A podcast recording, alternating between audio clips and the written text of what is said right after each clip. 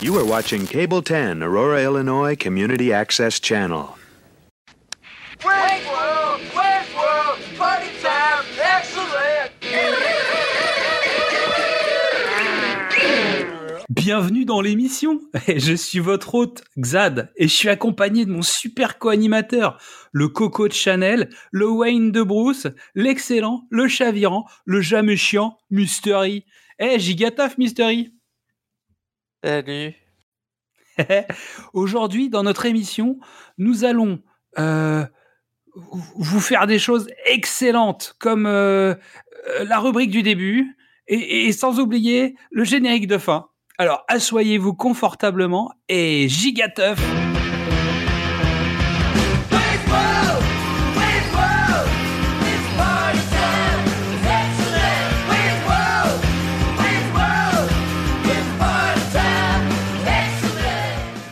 Bienvenue dans Du Cinéma au Top, le podcast qui vous est proposé par les équipes de Le Pitch, c'était presque parfait.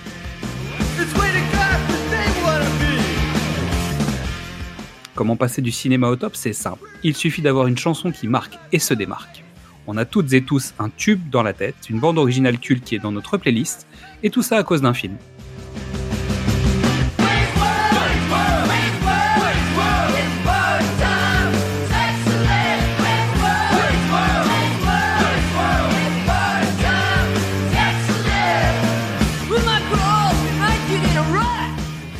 Encore un bon prétexte pour parler de cinéma, me direz-vous? Et vous avez raison. Et pour cette mission, je me suis entouré des meilleurs. J'ai choisi mon co-animateur, mon Gartalgar, Mystery.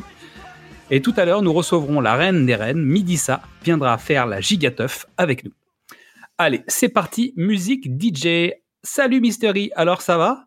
Est-ce que tu vas tout donner pour que la fête soit inoubliable? Je vais aller à contre-courant. Je vais enfin dire la vérité sur ce, sur ce que je pense de cet excellent film de merde. Nous sommes toujours dans notre visite de Queen au cinéma. On quitte New York et les Highlands et on débarque à Aurora, Illinois. Bienvenue dans Wayne's World. Movies Save Queen vous présente le second film tiré d'un des sketchs du SNL après les Blues Brothers qui avait ouvert du cinéma au top en janvier 2021. Excellent, excellent. Voilà. Alors je vais pas faire cette voix toute la soirée parce que sinon ça va être un peu chiant. Bon, alors voilà. C'est-à-dire qu'en même temps, c'est compliqué, quoi. Bah, j'ai plus de cheveux, t'as vu Parce qu'en fait, avant, j'avais la casquette et les cheveux. Maintenant, j'ai plus les cheveux, mais j'ai toujours la casquette. Alors. Mystery, euh, ta première fois avec ce film Semaine de sortie, probablement le week-end. Euh, on y va parce que euh, on regarde Canal Plus et que Alain Chabat et Dominique Farrugia euh, ont vendu le film en faisant l'adaptation française et on y va que pour ça. C'est une belle accroche quand même en même temps. Ça coche toutes les cases de, de mon âge. hein. J'ai 18 ans à l'époque, j'écoute du métal. euh, la fille est belle, les mecs sont cons. Et puis, euh, les nuls ont fait la VF avec des bonnes vannes VF. Donc, euh, Des bonnes vannes VF des années 90. euh, évidemment, non, Non, mais on le précise tout de suite. Je veux dire, c'est. C'est- une, une adaptation des vannes américaines au public français. Et ça fonctionne. Ouais. Non, mais disons que l'adaptation est plutôt de bonne facture. Ok, euh, bah, euh, gigateuf. Voilà, excellent, excellent, merci euh, Mystery, excellent. Si je dis pas de bêtises, en fait, c'est Wayne's World 2 qui a fait que j'ai commencé la saga en me disant Ah, j'ai pas vu le premier gigateuf, je vois le premier. Euh, j'ai loupé le premier en fait. Donc j'ai vu le 2 avec l'Indien Zarbi à moitié à poil. Et donc, bah, euh, Mm. par effet de bord, tu revois le premier, gigateuf, Bohemian Rhapsody les amis. Et, euh, et voilà. Et donc, pour la petite histoire, pendant quelques années, dans la voiture de mes parents, à chaque fois qu'on rentrait dans la voiture, on sortait la cassette et on disait c'est l'heure de Bohemian Rhapsody, les amis. Et là, on mettait Bohemian Rhapsody à chaque fois qu'on prenait la caisse et on faisait le mouvement avec la tête pendant qu'on conduisait, sauf la personne qui conduisait, parce que c'est dangereux. Voilà, ça c'est pour euh, la sécurité routière, tout ça.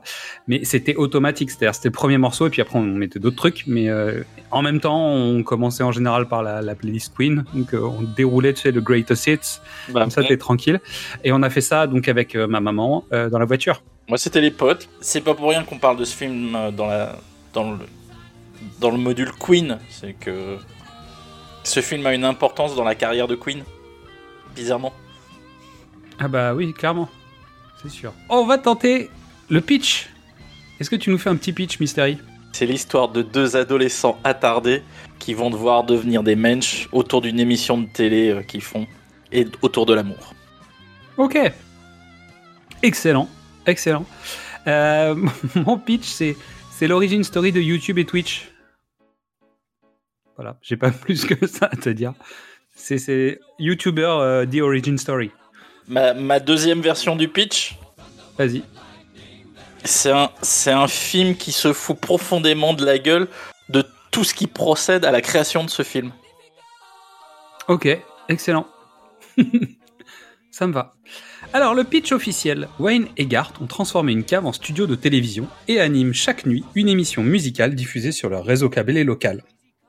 Un ambitieux producteur de télévision, séduit par leur style débridé, décide de leur donner leur première grande chance. Non, Nah. non. Un producteur véreux essaye de leur piquer leur émission pour faire du blé. Ça, c'est vrai. Ouais. Ouais, et c'est Roblo, c'est normal. Donc ce soir, il y a les géants verts de la haine, mais pour éviter le set des pus du cul, nous pouvons écouter la bande-annonce de Wayne's World. I see a little silhouette of a man. Scaramouche, Scaramouche, will you do the fandango? Thunderbolt and lightning. just outside of Chicago. Galileo. Galileo. Galileo. Galileo. In the basement of this house, Wayne's World, Wayne's World, party time, excellent. broadcast history is about to be made. Extreme close up. I want you to find out who these guys are and where they do their show. What is this? Mr. Vanderhoff, this is your audience. It's two chimps on a Davenport in a basement. Here I am with the contract for $5,000. Excuse me? Now they're on their way No way. Way. to fame. Will you still love me when I'm in my carbohydrate sequin jumpsuit? Young girls in white cotton panties, bloated, purple, dead on a toilet face? To fortune. Contract or no, I will not bow to any sponsor. And to babe heaven. What do you do if every time you see this one incredible woman, you, you think you're gonna hurl? I say hurl.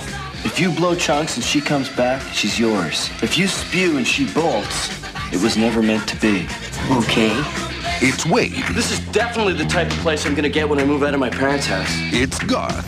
I love you, God. If she were a president, she'd be Abraham Lincoln. It's a movie. We're not worthy. Wayne's World. Hi, Wayne. It just might be the greatest motion picture ever made. Are you mental?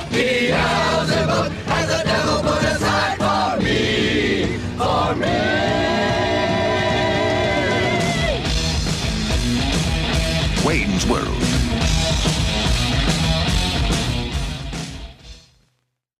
Excellent Allez, présentation du film. Titre original Wayne's World, date de sortie 1992. Réalisatrice Penelope Spheris. Scénario Mike Myers, Bonnie Turner, Terry Turner, adapté des personnages des sketchs du Saturday Night Live créés par Mike Myers. Durée 116 minutes. Au casting, Mike Myers dans le rôle de Wayne Campbell, Dana Carvey dans le rôle de Garth Algar, Rob Lowe dans le rôle de Benjamin Kane, Tia Carrère dans le rôle de Cassandra Wong, Brian Doyle Murray dans le rôle de Noah Vanderhoff. Et on retrouve dans les guests Ed O'Neill qui fait la tête de Glenn, salut, Robert Patrick dans le rôle du policier, Policier. Meatloaf qui incarne Tini, le videur du club metal Gasworks, Alice Cooper et son groupe dans leur propre rôle, et puis euh, plein de petits guests par-ci par-là dont on parlera peut-être pendant le film. Et la musique est signée J. Peter Robinson. La musique. quelques accords de temps en temps, hein, puisqu'en fait la musique du film c'est avant tout une sorte de playlist. On, on l'évoquera tout à l'heure. Alors, Mac Myers, il est anglo-canadien. Il apparaît au SNL à l'âge de 9 ans pour la première fois. Avant de devenir un dignitaire euh, plus tard. hein. Il entre en 1982 à Second City. Tiens, c'est original. Ça rappelle Oh. quelque chose. Alors, je vous invite à écouter en fait nos épisodes 1 sur les Blues Brothers. Donc, on a parlé cinéma au top premier du nom. Et on en a parlé surtout dans les, les épisodes liés au SOS Fantôme. c'est l'épisode de Noël. Donc euh, profitez-en, hein, puisqu'on a parlé de tout ça, de Second City, de USNL et ainsi de suite. Donc Mike Myers, il entre au SNL en 1989 et il va y rester jusqu'en 1995. Et après les Wayne's World, donc 1 et 2, il va exploser dans la saga Austin Powers. On en a parlé dans Qu'est-ce que c'est Bond, épisode 3 sur Goldfinger. Puis on le retrouvera dans la saga Shrek. Tching Tching On a plein de 1000 dollars On a plein de 1000 dollars Ensuite, on retrouve Dana Carvey. Donc, Dana Carvey, il est né dans le Montana. C'est le quatrième enfant d'une fratrie où il y a trois frères avant et une sœur. Il est le frère de Brad Carvey, l'inventeur de vidéo toaster. Donc, en fait, son frère était. Tiding, grosse tête. Grosse tête. En 1977, il gagne le San Francisco Stand-Up Comedy Competition. Et il a plusieurs petits rôles au ciné, dans notamment euh, Halloween 2 ou dans The Spinal Tap. Et il devient membre du SNL en 1986 et il y restera jusqu'en 93. Suite à une opération à cœur ouvert en 97, il a des conséquences qui entraînent cinq opérations consécutives. Il attaque euh, le, il attaque l'hôpital, etc. Et il arrête sa carrière en 2002. Euh, il viendra faire une petite panouille parce qu'ils vont refaire euh, des sketchs pour les 40 ans du SNL. C'est ça. Donc ils refont une série Wayne's World, bon, fatigué. Mais euh, voilà, Dana Carvey a arrêté sa carrière. Penelope Spheris, donc elle est connue pour son travail Le déclin de la civilisation occidentale sur la culture underground à Los Angeles, et notamment toute la section autour du heavy metal en fait. Donc ça parle de, de rock et de heavy metal. Ouais, c'est ce qui se passe sur Hollywood Boulevard euh, à l'époque, au début des années 80. Donc résultat, elle est documentariste en fait avant de débuter le tournage de Wayne's World, mais elle connaît très très bien l'environnement musical, en tout cas le contexte musical. Donc son père est d'origine grecque, c'est pro- un propriétaire d'un spectacle ambulant où il tient le rôle de l'homme fort, et sa mère va tomber amoureuse de lui en venant voir le spectacle, elle a 20 ans de moins que lui. Et dans les petites blagues, elle a un lien de parenté avec Costa Gavras. Boum. Donc elle débarque un peu, hein. après elle a pas un CV euh, magnifique, en tout cas pas dans le cinéma, euh, on- elle, a, elle a vraiment ses documentaires et Wayne's World, donc euh, dans, dans les faits d'armes principaux. Et elle connaît les vrais Wayne et Garth.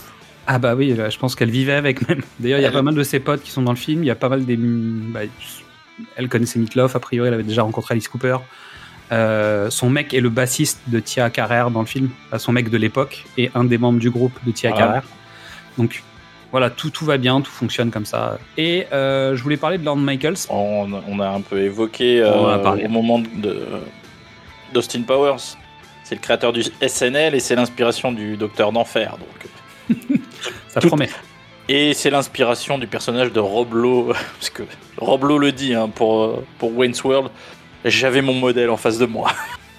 C'est toujours comme ça, en fait. Donc ça, ça, ça prouve bien, donc c'est ce que tu disais tout à l'heure, hein, que vraiment c'est... euh, On crée une émission de télé qui se fout d'une émission de télé avec un producteur véreux, euh, donc tout, tout est super. Moi, je veux dire, euh, tu sens une espèce d'ambiance sympathique. Alors, ce qui est rigolo sur ce film, c'est qu'il y a le making-of officiel, ce qui est sur les bonus DVD, etc., où tout le monde est content et ça a l'air cool et tout ça. Et il y a la vraie vie du tournage. Et il y a une sorte de grand écart. Tu veux dire qu'ils ont imprimé la légende plutôt que la réalité? Ah bah un peu, oui. Bah disons que le, le couple à l'image a l'air mieux que dans la vraie vie, en fait. Alors ils sont fâchés très fort pendant très longtemps, mais ils se sont, ils sont réconciliés. Oui, parce qu'on peut arrêter d'être con.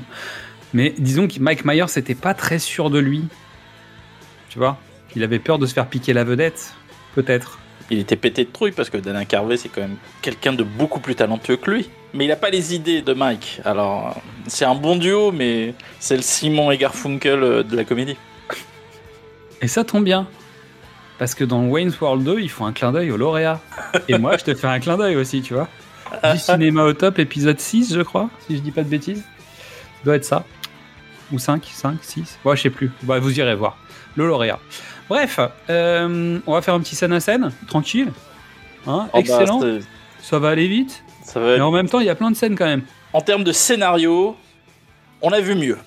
Ça raconte quand même une histoire, parce que les, les Turner euh, qui créeront le 70s Show plus tard euh, savent écrire. euh, c'est des, c'est des gens qui ont écrit des sketchs au Saturday Night Live.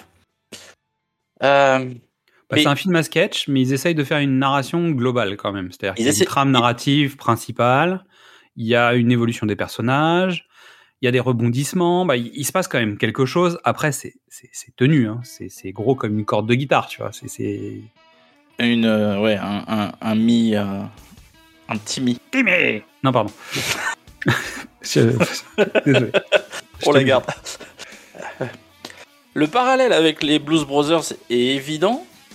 C'est-à-dire que c'est un film qui est mieux écrit que les Blues Brothers, mais qui est plus épars. Bah, en même temps, les Blues Brothers, l'avantage qu'ils ont, c'est qu'ils ils sont construits par rapport à des chansons. Donc en gros, tu fais un prétexte pour aller d'une chanson à l'autre, plus ou moins.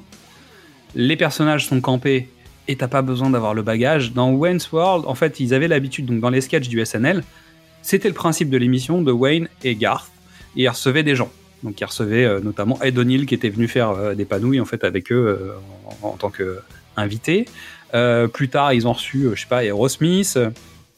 mais ça se passait vraiment euh, sur le plateau du SNL, comme s'ils étaient dans la cave de Wayne et Garth. Le problème, c'est d'écrire ce qui se passe en dehors de la cave. Parce que finalement, ces Gus, on les a jamais vus marcher, on les a jamais vus se déplacer, et finalement, il a fallu inventer tout ça.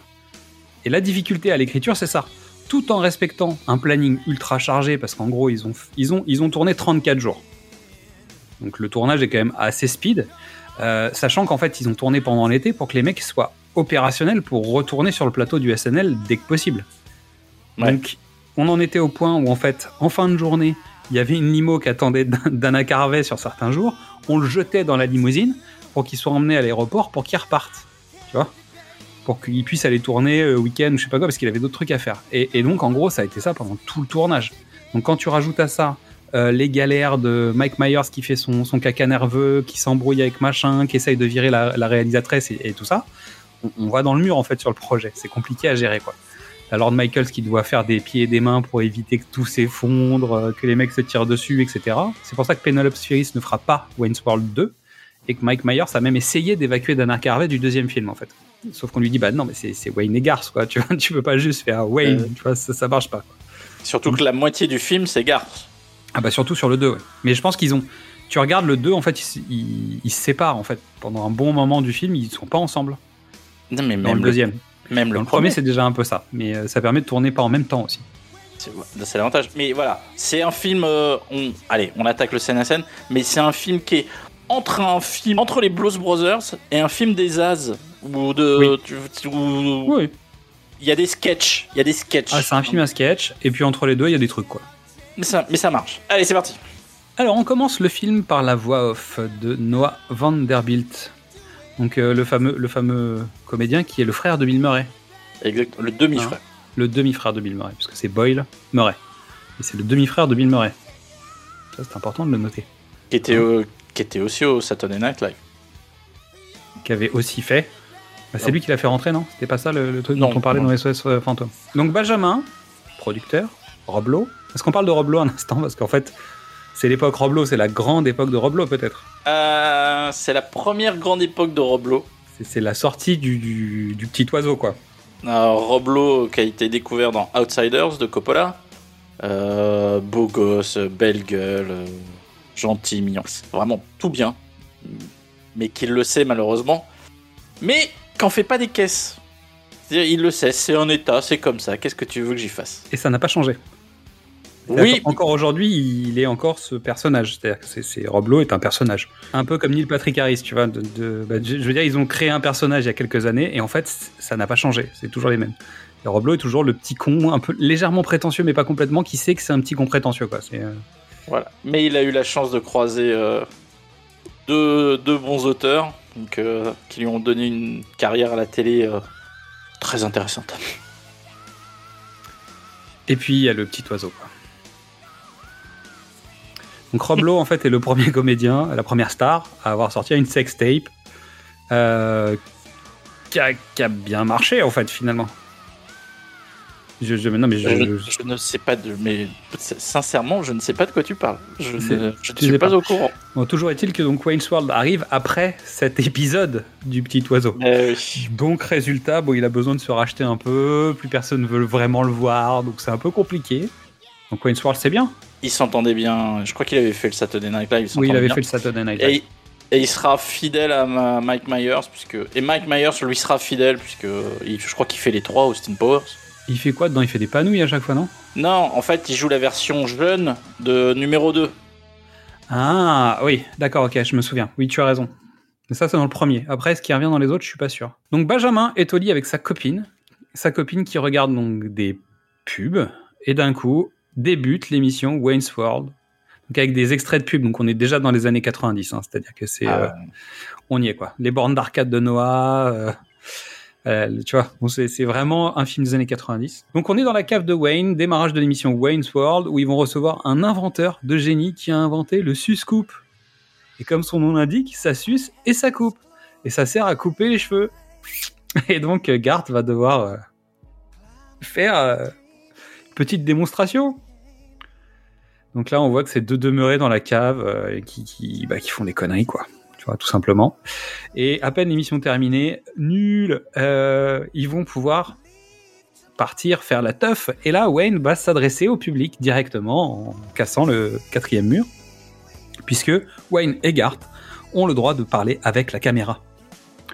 Et donc Wayne se présente, il donne le contexte, il dit qu'il s'appelle Wayne euh, Campbell, qu'il habite à Aurora, Illinois, que c'est un branleur, qui aurait pu être euh, le- l'employé du mois pour la 455e fois, mais que bon finalement il s'éclate à avoir son émission dans la cave de ses parents. Il rejoint Garth, il monte dans la voiture et il présente Garth, qui est donc un timide, très timide, Introverti. voire autiste un peu.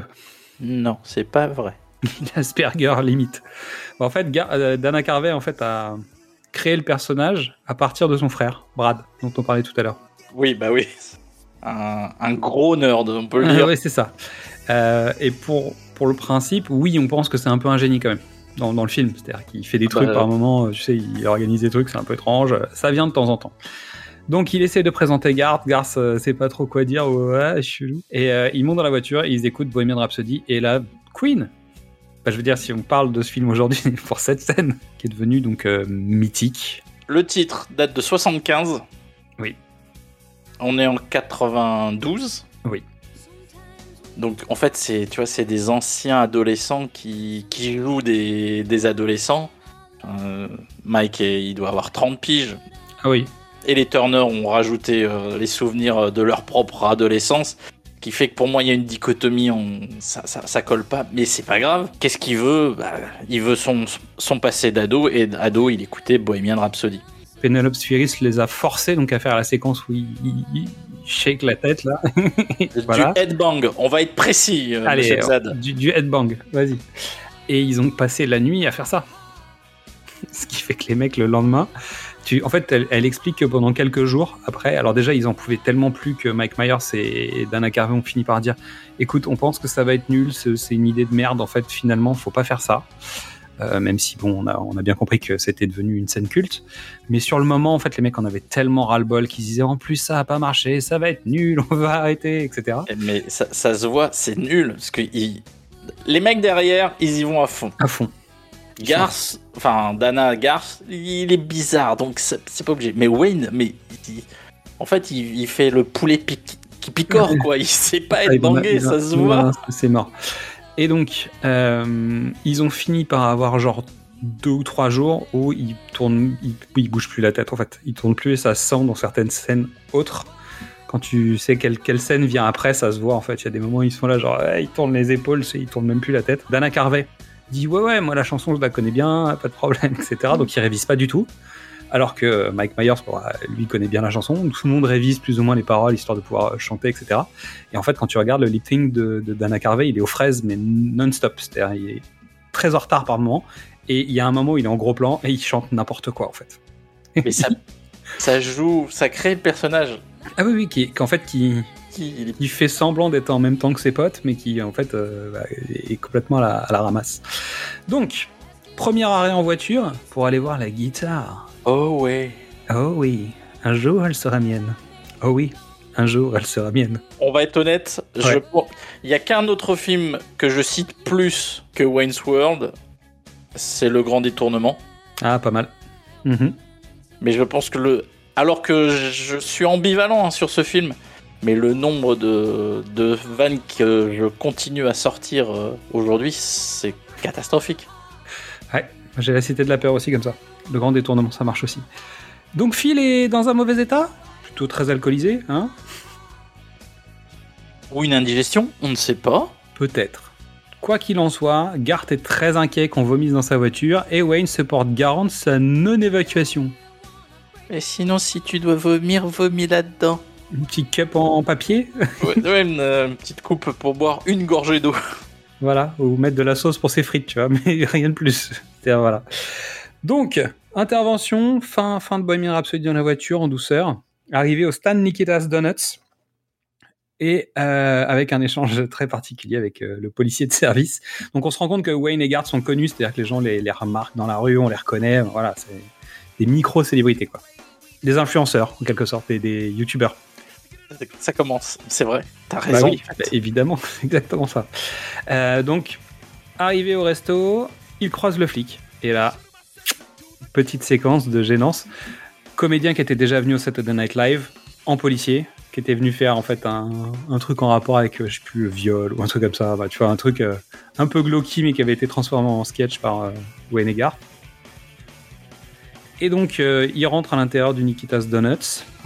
Ed O'Neill prend la parole face à la caméra. Et chaque intervention de Ed O'Neill est un grand moment. Il est en pleine bourre avec euh, marié et deux enfants. Ouais. C'est, je veux dire, c'est la star du film.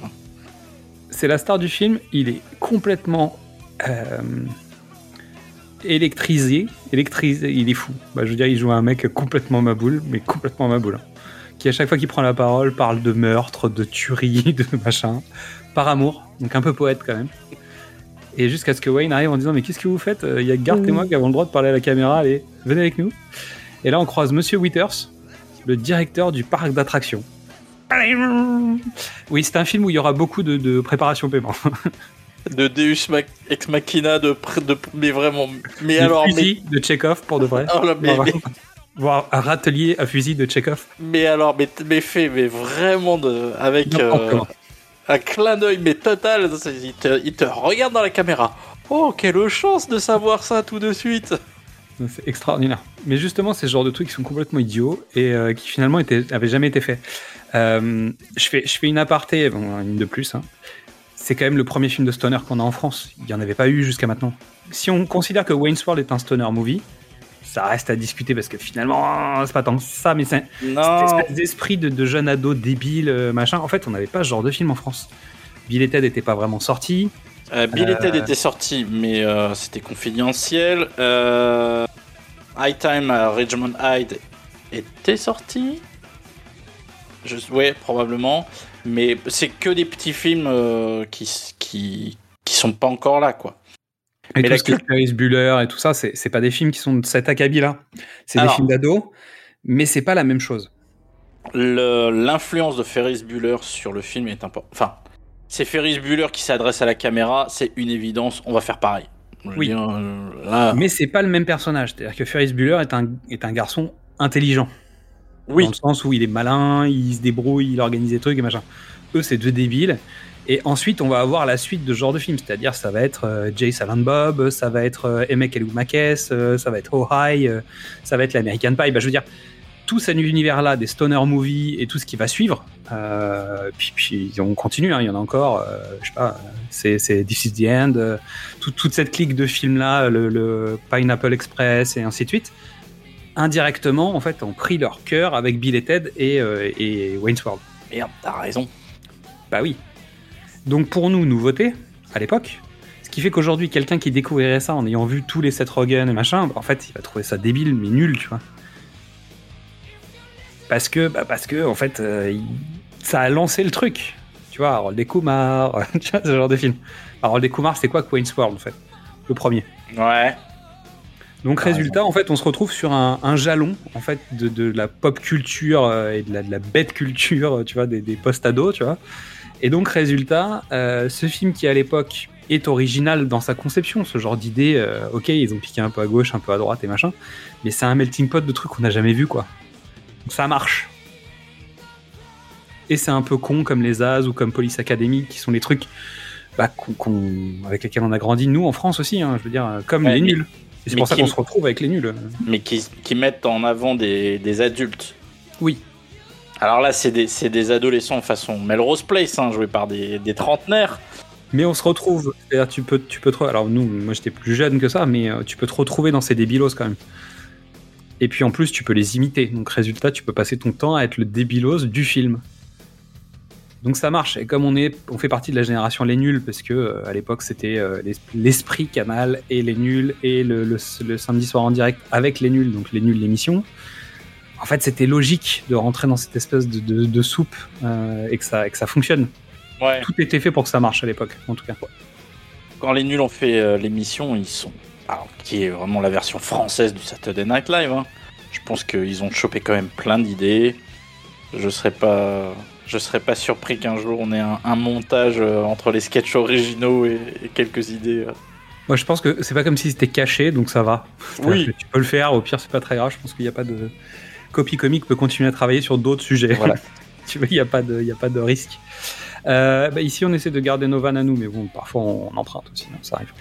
Euh, donc, on découvre que Garth a un crush, une jeune femme blonde magnifique. Tu avais une anecdote sur elle, non? Oui, c'est Donna Dixon, euh, alias euh, Donna Dixon Ackroyd, Madame Dan Ackroyd euh, à la Ah Donc, Bing Et re-Bing. Un showing. D'accord, super showing.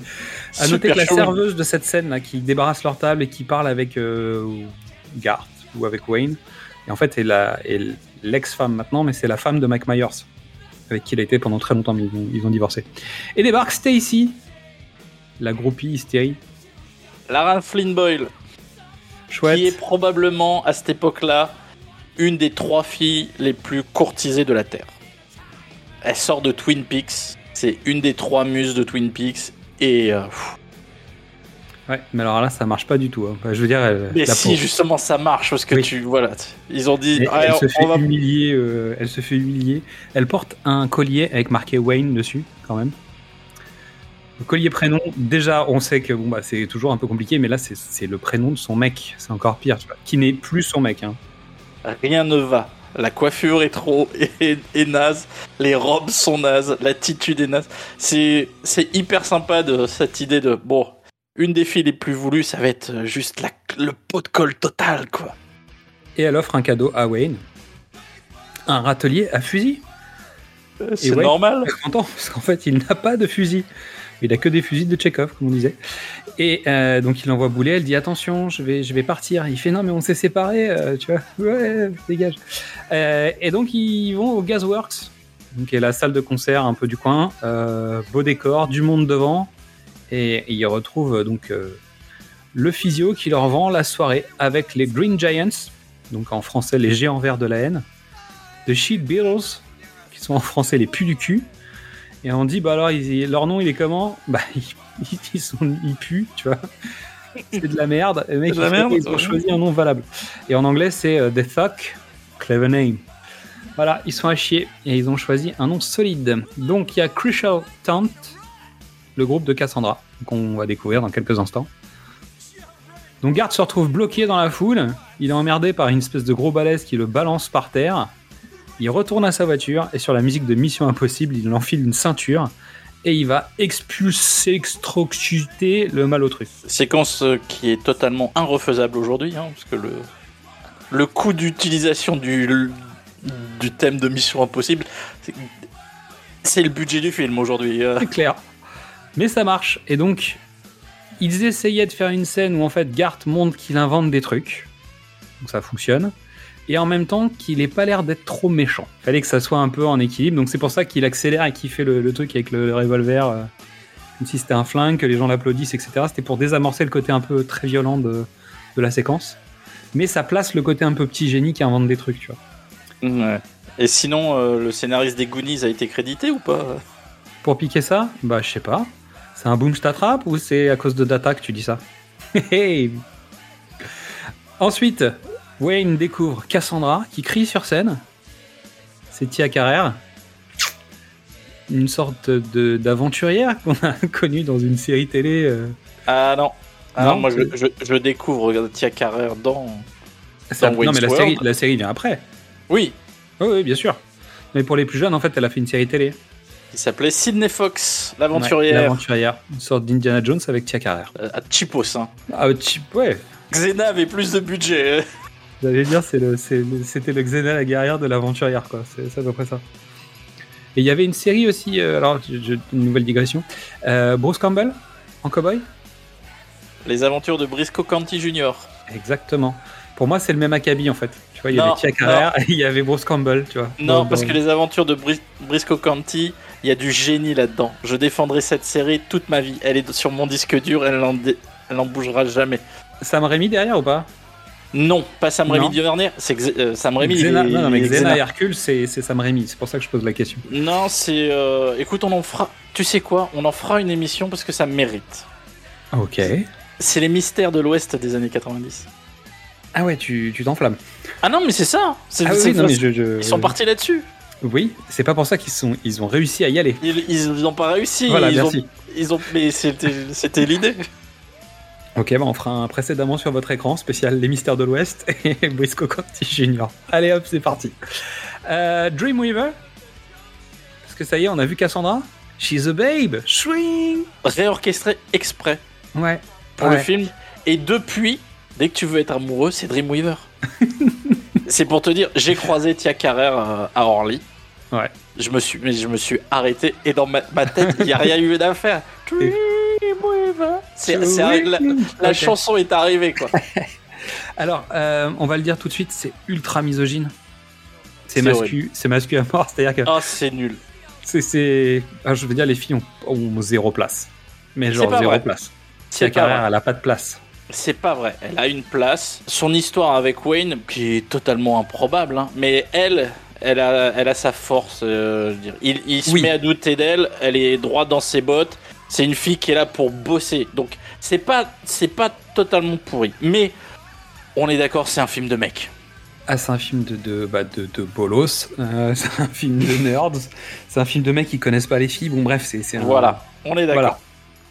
Donc, on est quand même dans cette époque-là. hein.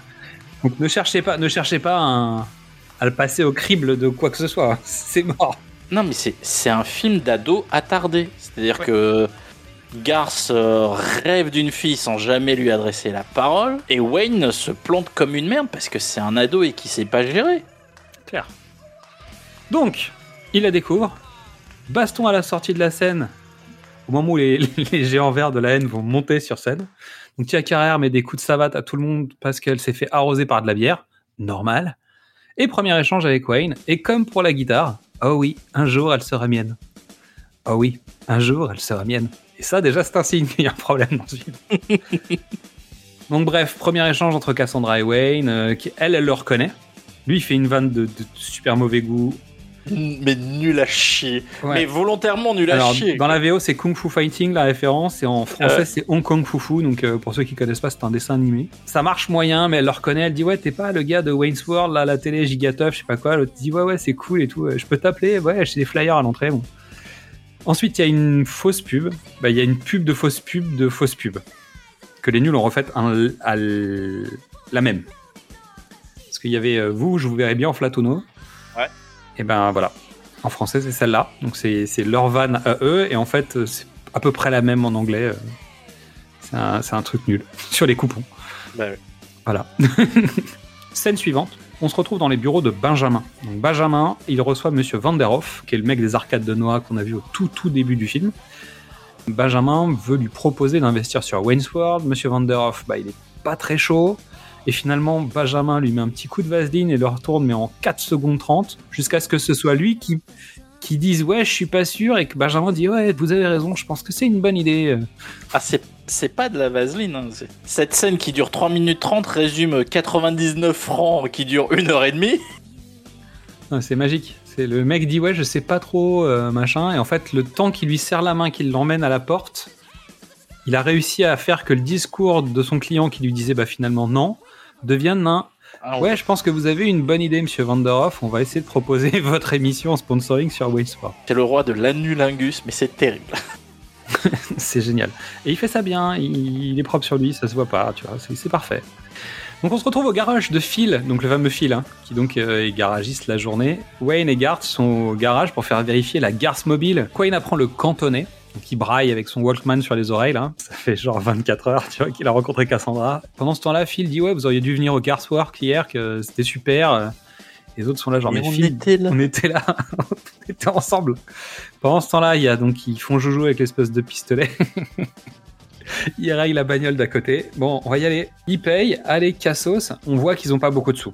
Et que la garce mobile, c'est genre euh, l'investissement suprême, quoi. On parle 30 secondes de cette voiture improbable? Ouais, on peut parler 30 secondes de cette C'est voiture quoi ce improbable. modèle euh, C'est pas- Je sais pas où ils l'ont sorti. Je savais pas que ça existait. En fait, j'ai pas vu de, j'ai pas vu d'anecdote dessus. C'est-à-dire, c'est pas comme s'il y avait une espèce d'histoire sur la garce mobile, tu vois, mais euh, il devrait y avoir une histoire sur la garce mobile. C'est obligé, c'est un.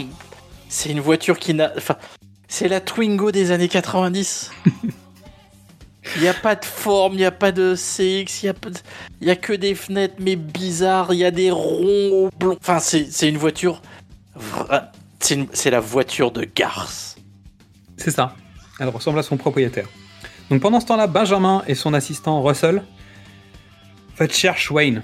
Ils cherchent la cave en fait de, Wayne. Donc ils passent à un endroit d'abord. Euh, Le mec essaye de filtrer le truc, mais comme un gros naze, donc il se fait retourner aussi comme les autres. Et il débarque dans la cave de Wayne, à côté de Phil le soir. Phil déjà est murgé, hein, comme d'hab. Donc euh, fin de l'émission. euh, Benjamin va les voir en disant bah en fait je suis super fan de votre émission. Donc il commence déjà à leur mettre la, la, la langue hein, évidemment. Il les invite hein, dans un bar qui s'appelle le Daddy's O, le Daddy O's Cocktail Bar. Donc il leur propose d'acheter l'émission et il leur offre un chèque de 5000 dollars avec un contrat à la clé. Avec la fameuse scène du Oups, j'ai tombé mon stylo avec Garth qui emmène le spectateur sous la table et qui dit Ouais, la dernière fois que j'ai je, je pense à l'histoire d'un truc où ils ont signé un contrat et puis après il y a des petits morceaux de gens qui sont nés. Bon, le mec est complètement fou, mais en même temps, il, il a quand même senti qu'il y avait un truc qui allait pas. Et Benjamin, en fait, a ramené des chèques en leur disant oui, je sais que vous êtes des artistes, vous faites ça pour l'art, donc euh, l'argent vous intéresse pas vraiment, mais je vous ramène quand même chacun un chèque de 5000 dollars, on sait jamais. Et si vous le voulez pas, je le reprends. Non, mais c'est bon. On va réfléchir. Puis là, Wayne signe le contrat en lisant le, le- le contrat, en faisant des remarques sur la typographie et sur l'espacement entre les lettres. Bon, super. Et ils vont au concert live chez Cassandra. Car ils ont 5000 dollars. hein. Ils ont Ils ont 5000 5000 dollars. Donc il y a la séquence de Stacy qui arrive. Et là, elle est euh, exfiltrée, tu sais, dans la séquence. Et en fait, Wayne, il est en train de flotter au sol tellement il est content. Donc évidemment, il est sur un- une dolly. hein. Donc euh, il est sur un rail de travelling, en fait, sur un plateau de rail de travelling. Ah oui. Donc Dreamweaver, Benjamin arrive aussi. On sent que Benjamin a vu Cassandra aussi, tu vois. On sent qu'il y a un truc. Puis elle a l'air de le regarder aussi, bon, euh, machin, mais tu sens que ça, ça, hum, il y a un truc qui va pas. Terry a un mot à te dire. Donc Benjamin accoste euh, des meufs, euh, Wayne flotte en l'air, tout va bien. euh. Il y a une séquence de toilette avec Garth qui fait la queue. Et Stacy qui lui tombe dessus. Ça, je pense que c'est le moment le plus gênant du monde. Tu sais, t'es dans une file d'attente, Ah t'es complètement coincé. Et t'as l'ex de ton pote qui débarque, genre ouais, tu trouves pas qu'il est chelou? Et l'autre est là, genre bah je voudrais aller pisser, mais faut, genre, en fait je suis coincé, mais zut, faut que je te parle quoi. Non, alors pour le coup, ouais. Mais non, faut passer au... Il lui dit la vérité, faut Ouais, passer à autre chose. Et elle passe très très très très très très très vite à autre chose. C'est ça qui est bien. sous le nez de Wayne, le plus possible pour essayer de le rendre jaloux. Donc pendant ce temps-là, il parle boulot euh, sur le toit avec Cassandra. Donc Wayne en fait euh, lui montre euh, bah, qu'il a appris le cantonais hein, quand même. Ça c'est classe. Donc avec toute une séquence où il y a des sous-titres, puis au bout d'un moment il se parle plus, et puis puis il lui dit mais toi t'as appris l'anglais comment? Elle dit bah à la fac et dans Police Academy quand même. Excellent. Excellent. Police Non, mais Academy. alors, c'est les premiers pas de l'humour euh, Austin Powers. Il y a des obsessions chez Mike Myers. C'est c'est pas mal de voir Wayne's World aussi sur ce sous ce prisme-là. avec ce C'est-à-dire- spectre, ouais. Ouais. Bah en fait, faut regarder une partie des films de Mike Myers. Si on doit pas tous les regarder, parce qu'il vaut mieux pas tous les regarder. Wayne's World 1 et 2 et Austin Powers. Et en fait, on comprend qu'il a, c'est les prémices du truc, c'est ses premières vannes. Il y a une partie de ses obsessions. Sa grossophobie est pas encore là. Ça viendra après. Mais les, les vannes sous la ceinture, euh, des, des vannes avec des accents, etc. Bon, bah, euh, tout, tout est là-dedans déjà. Ouais. Comme ça. Mais puis des, des clins d'œil à des trucs euh, de la pop culture. Donc c'est-à-dire que lui-même fait de l'autocitation, il fait de la citation aussi. il cite les copains. tu vois, c'est, c'est aussi un, un truc un peu comme ça, auto-référencé quoi. Stacy, à force de faire des conneries, a emballé le premier mec qui passe, finit par tomber par la fenêtre. Et même ça, tu vois, c'est désamorcé. Comme tout à l'heure avec Garth, tu sais, qui vient, qui agresse un mec. On désamorce le truc. Là, Stacy, elle tombe par la fenêtre, mais elle tombe sur le canapé et genre, elle se relève et super, tu vois. Et tout va bien. Mais oui, tout va bien. Et on se retrouve sur le toit de la voiture de Garth, musique de Star Trek, ça c'est pareil, au niveau des licences musicales, ouais, c'est la même. On parle de l'avenir, on parle de Cassandra, et là il y a Garth qui fait une petite sortie en demandant à Wayne s'il trouve que Bugs Bunny est sexy quand il se déguise en fille. Et là en fait il y a un méga fou rire de dingue, donc c'est dans les making of. Il t'explique qu'ils ont fait des shoots, des shoots, des shoots, et ils étaient tellement fatigués qu'à un moment le mec s'est mis à à rire bêtement pour rien. Rien, ouais. Et en fait, c'est ce moment-là qu'ils ont pris. Et son rire, ce n'est pas du tout celui qui est lié au moment où, il- où Garth lui pose la question. En fait, c'est un autre moment euh, de la séquence. Et là, attention, tu vas pas avoir peur. Tu fermes pas les yeux. Et, tu te rends compte qu'en fait, il y a un avion qui arrive juste au-dessus de leur tête, puisqu'ils sont vraiment aux 5 derniers centimètres avant la, piste d'atterrissage. Et donc l'avion passe très très très vite au-dessus de leur tête. Donc ils se retrouvent au studio. Donc Russell, donc l'assistant de Benjamin, est en train de briefer l'équipe. Le brief pour le comédien qui joue Russell, on lui dit écoute, tu vas leur expliquer les choses comme si c'était une classe de primaire. Et ça marche bien. Quand tu vois la séquence, tu sens que le mec leur parle comme si c'était des débiles. Et puis je pense que de l'autre côté, on lui a dit Bon, vous avez 5 ans et vous compreniez rien. Et les Van der Hoff vont venir avec Benjamin. Donc là, on a les tests de blue screen. Et là, on découvre euh, donc les, les moments où en fait, tu Ouais. mets deux débiles devant un écran qui donc, avec des cartes postales, se transportent comme par magie dans différents pays. Donc le Texas avec des flingues, euh, le New York euh, des années 90 où on va manger avec un gun et tout ça. Et le Delaware. Qui est donc pour moi un moment de... Je crois que de fou rire intense. Parce que la tête des deux Gus, quand ils se rendent compte qu'ils sont au Delaware et qu'ils Euh, savent pas quoi faire, parce que le Delaware, c'est le de Delaware. Je pleurais de rire en voyant ce truc à l'époque. Alors, donc, Wayne se retrouve sur le canapé à faire, des, à faire une petite interview, une petite rencontre avec euh, Monsieur Vanderhoff, et il lui tente la vanne du le sphincter a dit quoi. Voilà, premier du nom, parce qu'en fait, il y en aura d'autres. On est dans les vannes sous la ceinture à fond la caisse, quoi. Fin de la soirée, on se retrouve chez Garth le lendemain matin. Donc, Lassie, bah, le, le chien de Garth débarque dans la chambre. C'est pas Lassie, mais c'est Avec un brushing. avec un brushing, la même coupe que Garth, en fait. Euh, et aboie. Et là, Garth lui dit quoi? Des extraterrestres ont enlevé maman? Petit clin d'œil à la scie, cadeau. Quoi? Ah non Ah ouais, ok, Wayne est dans le jardin, super, j'arrive. Avec la séquence de hockey sur glace, bah, bah hockey sur euh, bitume. Au milieu de la route, où on déplace le but tout le temps. Cette rue, on la connaît, non? Voiture Voiture, engagement, engagement, game on. Euh, Est-ce qu'il y a des housewives dans le coin? C'est possible? Moi, je dirais ça quand même. hein. Il y a des banlieusards? Il y a des banlieusards. Il y a- Ok. il y, a du- il y a du burbs là-dedans. Donc, Et donc il y a des gremlins. et donc il y a des Gremlins. Bah là, il y en a deux. Et Stacy qui va arriver. Mais Garth, d'abord, a des doutes sur Benjamin. C'est étonnant. Oh. Wayne, pour l'instant, il a pas de doute parce qu'il est payé. A une petite amie, donc en fait, euh, pour l'instant, euh, pour l'instant, il n'est pas motivé. Stacy arrive, gros accident.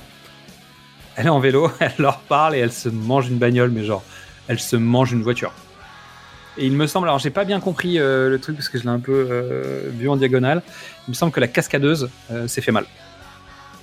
Donc la cascade est quand même méchante.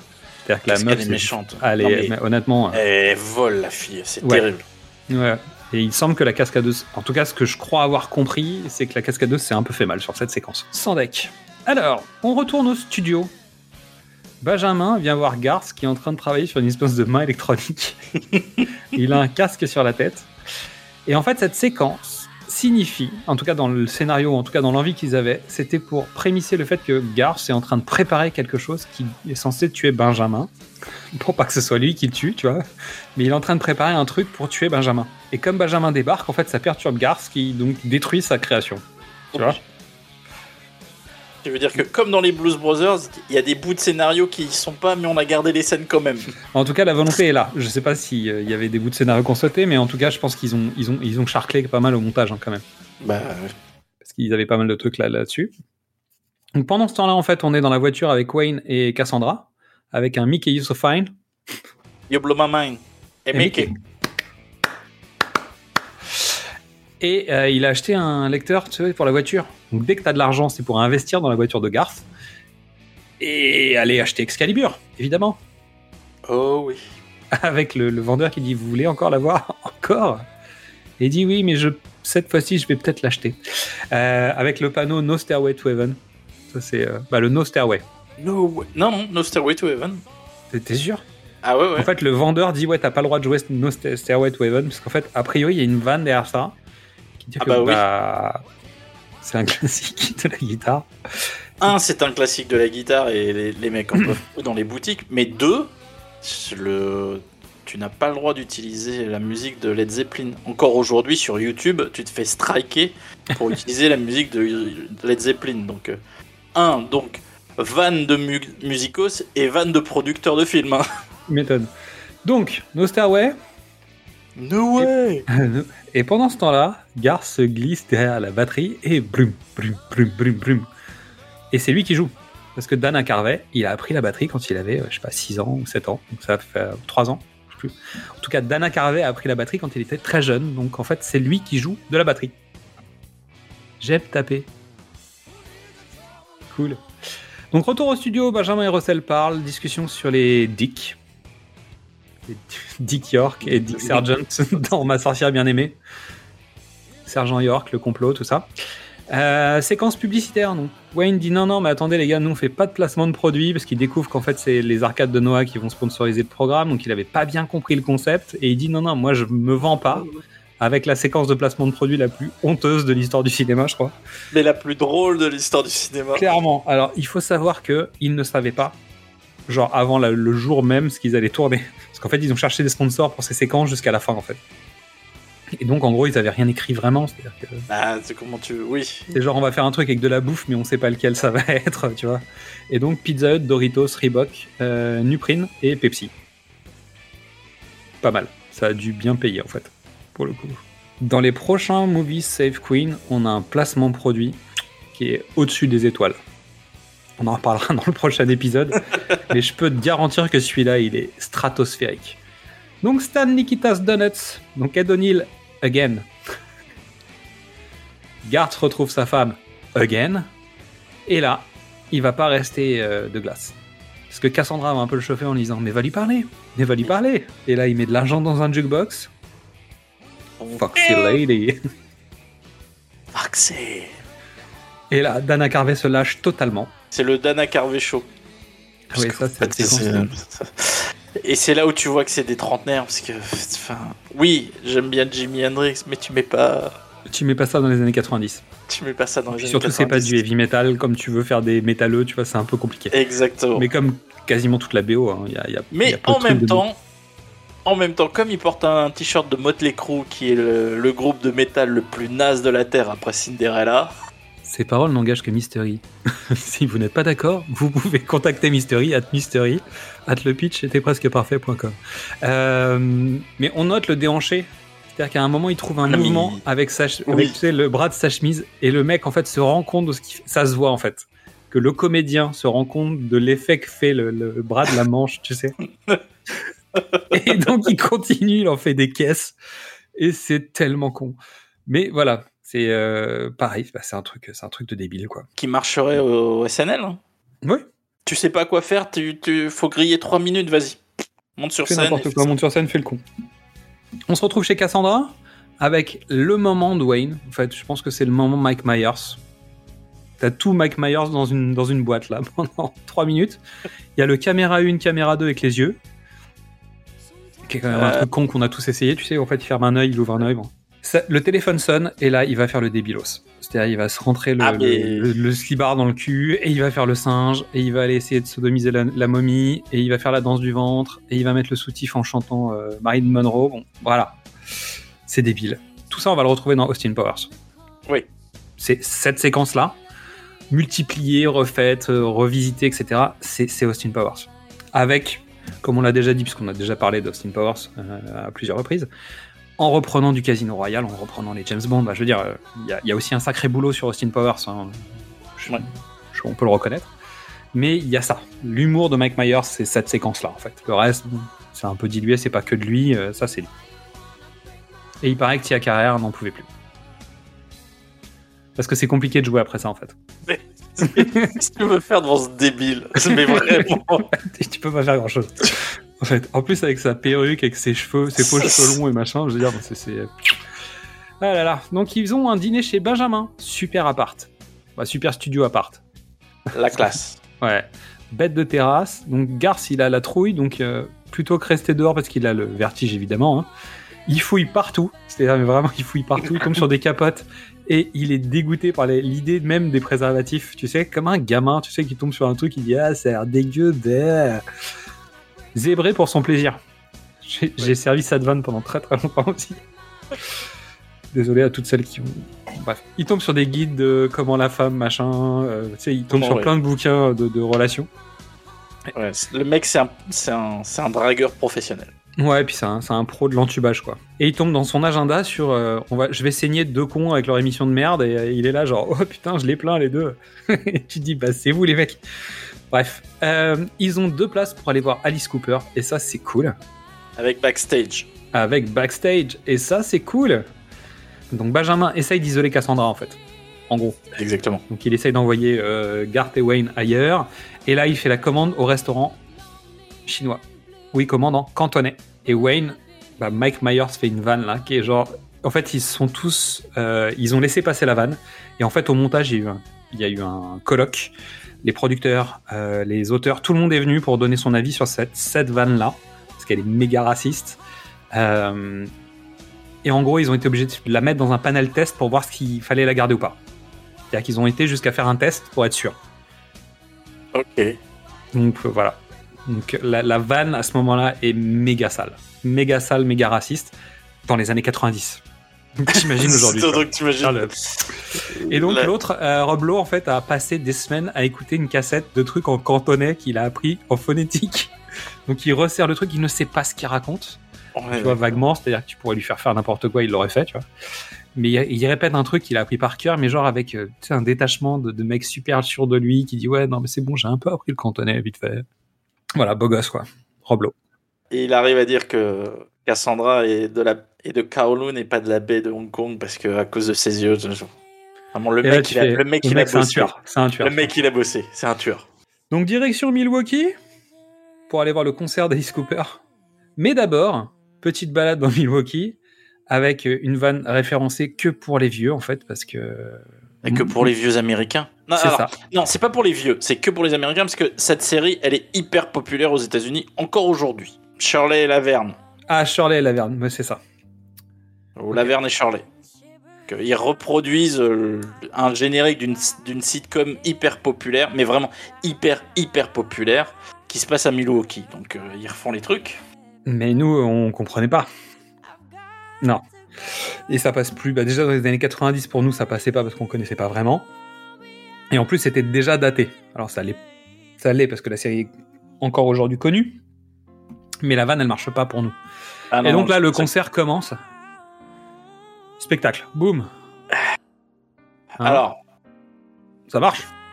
Ouais, j'aime beaucoup Alice. C'est un vrai artiste. euh, il surfe sur des vagues. euh, des fois ça marche, des fois ça marche pas. Il essaye des choses. C'est le Johnny Hallyday du hard rock. hein. Ok. C'est pas sa meilleure itération. Feed My Frankenstein. C'est pas son meilleur titre, mais c'était celui qui allait sortir. Donc, Donc on le fait. donc euh, lui, il a demandé à ce que ce soit ça. Sinon, c'était rien. Donc, euh, bah, on va faire celle-là. Ok. Et voilà. Euh, Est-ce que tu as noté quelque chose de particulier sur le plan de Wayne et Garth dans le public? Non, j'ai rien noté de particulier. Bah ils sont, ouais, ils sont dedans, mais il y a personne autour d'eux, non? Il y a que des filles. Ah, j'ai pas fait gaffe. Il y a, il y a que des, y a que des tops. Autour d'eux, à ce moment-là, vraiment le plan entier. Puis après ils s'éloignent parce qu'ils disent ah tiens on peut aller backstage. Et ils vont backstage et puis il y a un plan un peu large. euh. Il y a un mec dans le public. J'ai pas fait gaffe. donc ils arrivent backstage à la cool et ils rentrent euh, donc euh, bah, tout de suite dans les coulisses où Alice Cooper est là. Alors on fait un petit détour par le loft de Cassandra donc qui est en train de chanter. Alors bon, faut noter qu'en fait la fille est donc artiste d'un groupe de Oh. métal, non non non Non. non d'un groupe de rock progressif non plus. non plus. Alors c'est quoi? Hein.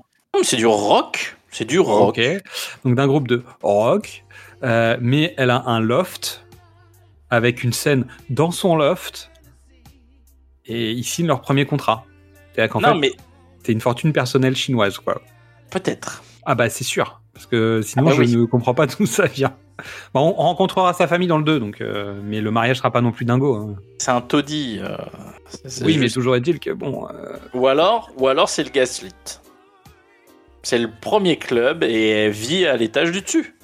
Ça peut. Peut-être. Euh, donc Cassandra chante là-bas et elle signe son contrat. Et, voilà, Benjamin vient avec le contrat. On Pour faire- retourne. oui, un contrat pour faire un clip. Concert d'Alice Cooper backstage. Donc, euh, Ils se perdent et ils, Ils se ils perdent. ressortent. et ils ressortent. Donc ils tombent sur Chris Farley qui va leur parler du parcours que va faire le super producteur Monsieur Big. Mais tu sais vraiment, puis en fait le mec euh, finit de leur raconter le truc et ils sont là genre ouais, putain trop cool, ok, super. Alors, Chris Farley, c'était aussi un membre du Saturday Night Live, euh, qui est décédé d'un arrêt cardiaque dû probablement à, à des substances euh, nocives. Euh, le meilleur ami d'Adam Sandler, qui en parle encore aujourd'hui avec une petite larme à l'œil. Et c'était une force de la nature euh, incroyable. Tu veux dire qu'il y avait de la drogue au SNL Non. No way. Non. Sans déconner, excellent. Alors, euh, ne prenez pas de la drogue les jeunes, c'est mal. Donc Chris Farley euh, explique le passage euh, voilà, de- du producteur de, de Alice Cooper Big. qui va faire des recherches euh, pour trouver des nouveaux talents et il va passer par Chicago, Détroit. Et ensuite il va faire un détour et puis il va remonter et puis il va revenir. oh, c'est incroyable toutes ces informations. Ça ressemble à une préparation paiement. Ah, mais c'est la- Je dis rien. C'est la pire préparation paiement de la Terre, mais ils, mais Il le, tellement. mais ils le font tellement mal. Ils le disent eux-mêmes, quoi. Non mais tu sais, tu sens les gars qui sont là genre bah il fallait qu'on file l'info quelque part, on fait quoi? Attends, on s'en occupe. on t'a fait une panouille sur un PQ. Allez roule. Donc fin du concert d'Alice Cooper. Donc ils font, euh, ils se retrouvent dans le backstage. Donc ils sont là genre ouais, est-ce qu'on peut rentrer? Est-ce que c'est cool et tout? Et en fait les mecs s'attendent à faire un, un backstage avec Alice Cooper. Et en fait, euh, bon bah on découvre que Alice Cooper, lui, il, il fait un cours euh, magistral sur le nom Milwaukee pour expliquer d'où vient l'origine du truc. Avec la voix d'Alice en VO, même en français. Ouais, et il est doublé.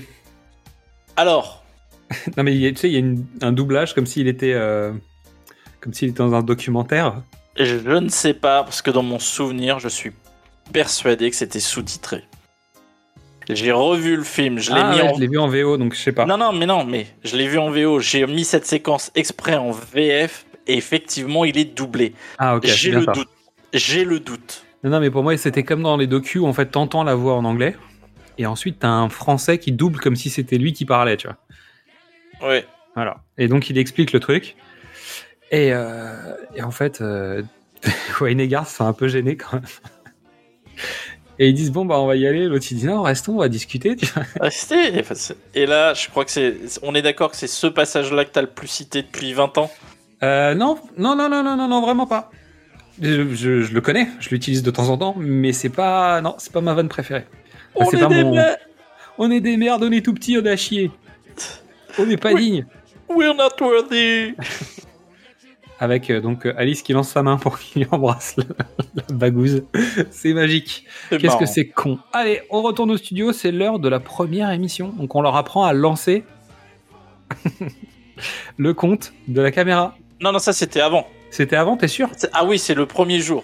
C'est le premier jour parce que Russell joué par Kurt Fuller, qui est le qui est le méchant de Ghostbusters 2. C'est l'assistant du maire qui Ah oui, essaye de les éviter. C'est ça, qui est le, le, ouais, le filtre. Voilà. Et donc, Donc, là, Il amène des fiches à Wayne pour son premier invité qui va être Monsieur Vanderhoff. Euh, il découvre donc la voix off qui présente le show. Il découvre leur nouveau générique et là c'est l'angoisse quoi. Totale angoisse. Avec humiliation de Monsieur Vanderhoff parce qu'en fait euh, Wayne a pris les fiches et a écrit des conneries dessus euh, au dos comme ça il se fout bien de sa gueule. Et en plus il y, a des- il y a des vannes qui marchent entre ce qui est écrit et ce qu'il dit au gars quand il lui pose des questions. Bah tu vois il y a des espèces de double sens. C'est pas mal géré cette affaire quand même. et Et tu- Garth qui rigole à côté comme un débile. les techniciens qui rigolent, tout le monde rigole, sauf Roblo. Tu as remarqué la dernière carte? Non.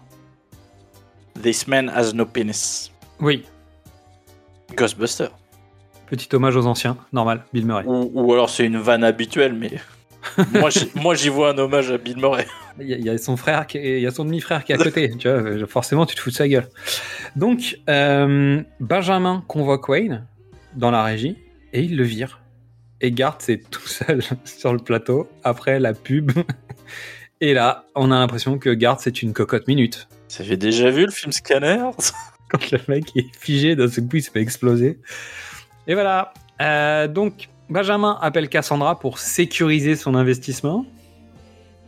Ça te va comme euh, appellation C'est pas mal, c'est pas mal. Et on retrouve Garth et Wayne sur la voiture, bah, à côté de la voiture de Garth, parce qu'ils sont au même endroit que d'habitude, hein, à côté de la- la- de l'avion, à côté de l'aéroport, la piste d'atterrissage. Ils se disputent, et en fait, le plus gros de la dispute passe au moment où l'avion atterrit. Ce qui veut dire qu'en fait, euh, Wayne Non, entend les vannes, mais nous, on les entend pas, en fait. Non, non, c'est Garth qui pète les plombs et Ah, qui devient un vulgaire, mais l'avion arrivant, on n'entend rien. C'est joli. On entend qu'à la fin, c'est assez bien foutu. Et l'autre, tu dis, bah alors dans ces cas-là, qu'est-ce qu'on fait? Et il dit, bah casse-toi, vas-y, dégage. Et ils se fâchent pour de vrai, ils sont fâchés.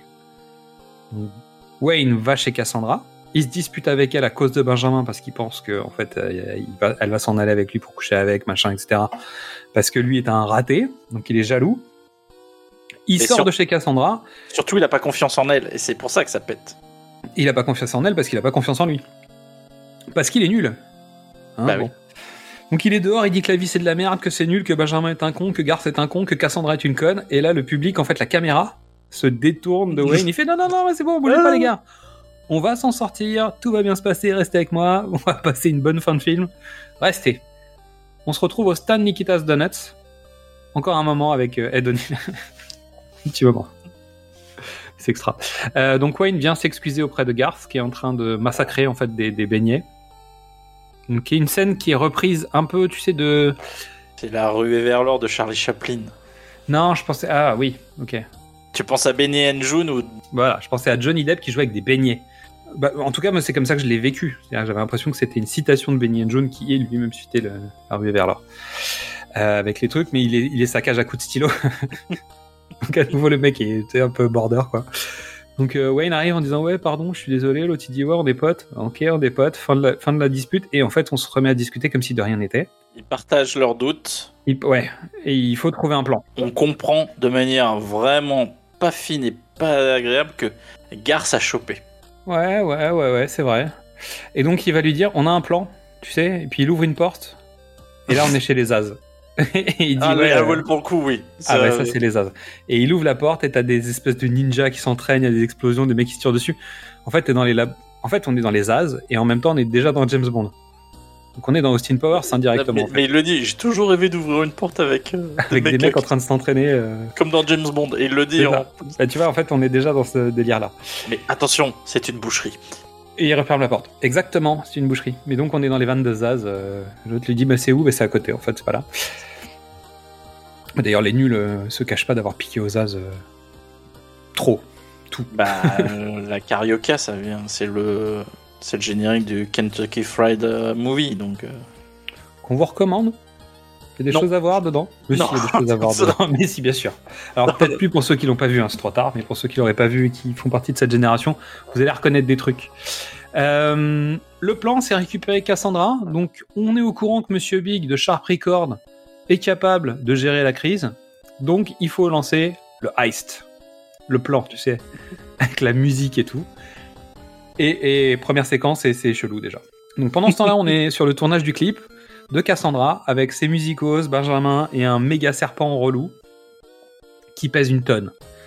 Et en fait, quand on voit Tia Carrère galérer à faire de la guitare, en fait, c'est Tia Carrère qui galère à faire de la guitare. Ah bah. Parce que euh, le serpent, il est relou. Il a pas envie. Il a pas envie, il pèse une tonne. Euh, bah, tu vois. Donc c'est la vanne dans le, dans, le, dans le film, mais en même temps c'est la comédienne du film qui galère elle-même, donc c'est une sorte de mise en abîme du moment. euh, Pour la... Pendant ce temps-là, Wayne est en voiture, il se fait arrêter par la police. Et à la fenêtre, on vient lui dire Est-ce que tu connais cet enfant Et c'est Robert Patrick, donc le T-1000 de Terminator 2. Et là, Wayne se met à hurler et accélère direct. Bonne vanne. Petite, petit gag. T'es- Quoi non. Robert Patrick a fait deux gags comme ça pour moi.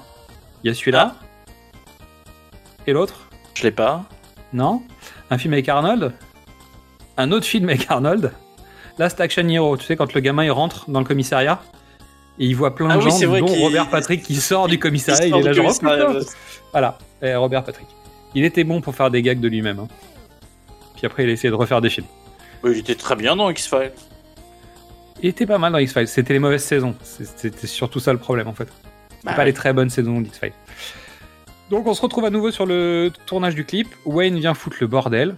Il nous fait une sortie façon les Oscars et ça, on l'a retrouvé euh, dans un autre membre du SNL puisque c'est une vanne qui est refaite dans The Mask. C'est la même. Sauf que lui, il a l'Oscar pour le coup, hein, alors que Mike Myers l'a jamais eu. Bref, je dis ça. Il nique la pellicule qui ne s'arrête jamais et ça, c'est un gag des as. Et le mec lui-même est gêné, tu sais. Il- il- cette séquence, elle est ouf. Et donc, euh, bah, finalement, en fait, au début, tu penses qu'il va perdre Cassandra, et en fait, euh, elle dit à Benjamin, c'est le serpent qui fait ça, et en fait, elle se rend compte que c'est pas du tout le serpent. C'est ton bras ou le, le- le- Ou le serpent. Et en fait, c'est ni l'un ni l'autre, donc elle se casse parce qu'elle a bien compris qu'elle était en danger. Donc, résultat, c'est pas une demoiselle en détresse, c'est ce que tu disais tout à l'heure, en fait. Elle se débrouille toute seule, c'est une grande fille. Pendant ce temps, les potes et l'équipe mettent en place le Mission Impossible deuxième volume 2, puisqu'en fait, ils lancent le piratage du satellite, euh, etc., etc., mais Russell les arrête. Et Russell se fait retourner par, parce que Benjamin est mauvais, tout le monde le sait. Garth le fait super bien. Désarmé de la Désarmé. lampe torche. Il garde sa lampe torche. L'autre, il enlève les piles. C'est un gag que j'adore. C'est tellement con. Et Garth qui d'un seul coup prend le lead. Mais tu sais, genre vraiment, il est oui. euh, complètement, euh, complètement sûr de lui en disant non, mais tu sais, Benjamin n'est pas un mec pour toi. Garce a chopé. C'est vrai. Sur la route, Benjamin se fait arrêter par le flic qui faisait partie du plan. Et en oui, fait, qui le dit flic je vais, t- je vais l'aider. qui, va, qui dit qui dit qu'il va les aider, mais en- la première fois qu'on le rencontre à la, au stand Niketas Donuts, il explique qu'en fait, il a arrêté un car parce qu'il savait qu'il y avait de la dope dans, le- dans le car et qu'en fait, ils n'ont pas trouvé la dope, donc ils ont fait des fouilles anales à tout le monde.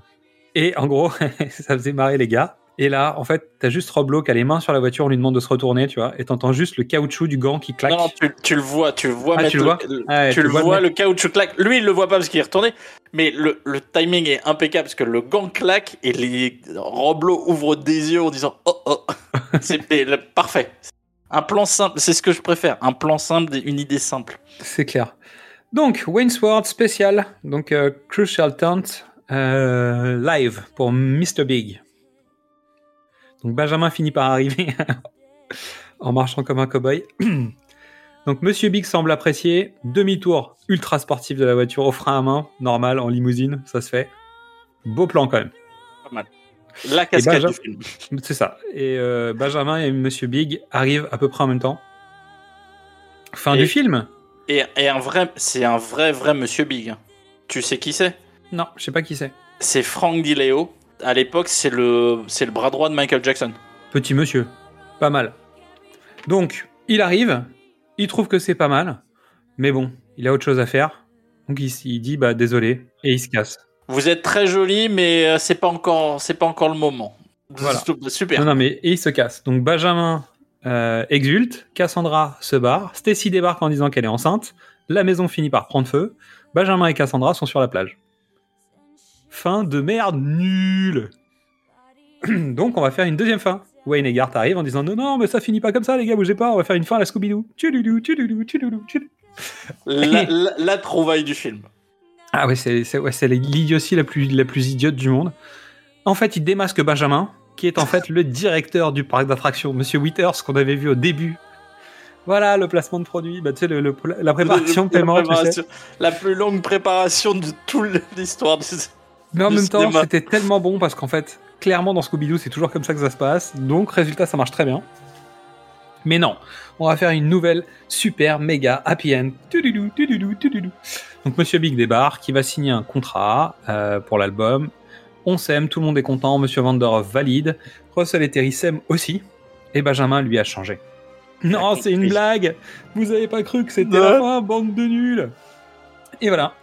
Et on se retrouve dans le générique avec une scène pendant le générique, une sorte de Wayne's World type critique ciné qu'ils avaient déjà fait en fait euh, dans l'émission. Bah, qui faisait régulièrement, ouais. le- C'est ça. Je crois, je crois- je crois que le premier, c'est un cri- critique d'un film, le deuxième. euh, C'est genre qu'est-ce qu'on a vu au cinéma, tu sais? Et genre le ils prennent les, les films qui ont les Oscars, ils disent ouais c'était nul, je l'ai pas vu, ça j'ai pas, je me suis endormi, je sais pas quoi. Bref, Euh, voilà. fin de Wayne's World 1.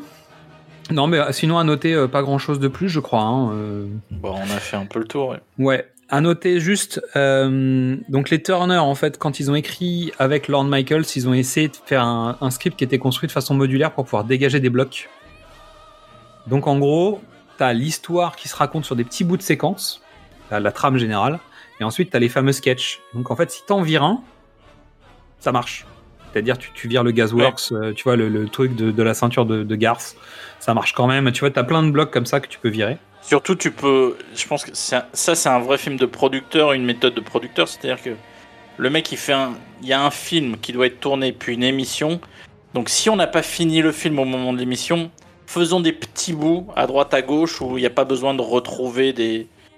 Une continuité euh, à 50 millions de dollars. La scène sur le toit euh, de l'appartement de Robert. euh, c'est un fond vert, tu vois, c'est des petits sets, c'est des petits trucs. Tourner à Aurora, ça a dû être compliqué. Euh, La scène du du donut, tu vois, là c'est les, les trucs compliqués. Alors le donut, je crois que de mémoire, c'était un fleuriste ou quelque chose comme ça. Ils ont remonté le set pour en faire ça. C'est-à-dire que c'est un vrai lieu. Oui, non mais tu vois ce que je veux dire, c'est un vrai Ouais, lieu. c'est un vrai lieu. où Ils ont, ça- ils ont renvoyé une équipe de tournage quatre, quelques jours en fait après pour shooter des trucs. Et notamment, il y a une séquence où tu vois une espèce de, de- des voitures en barre façon hot dog, tu sais.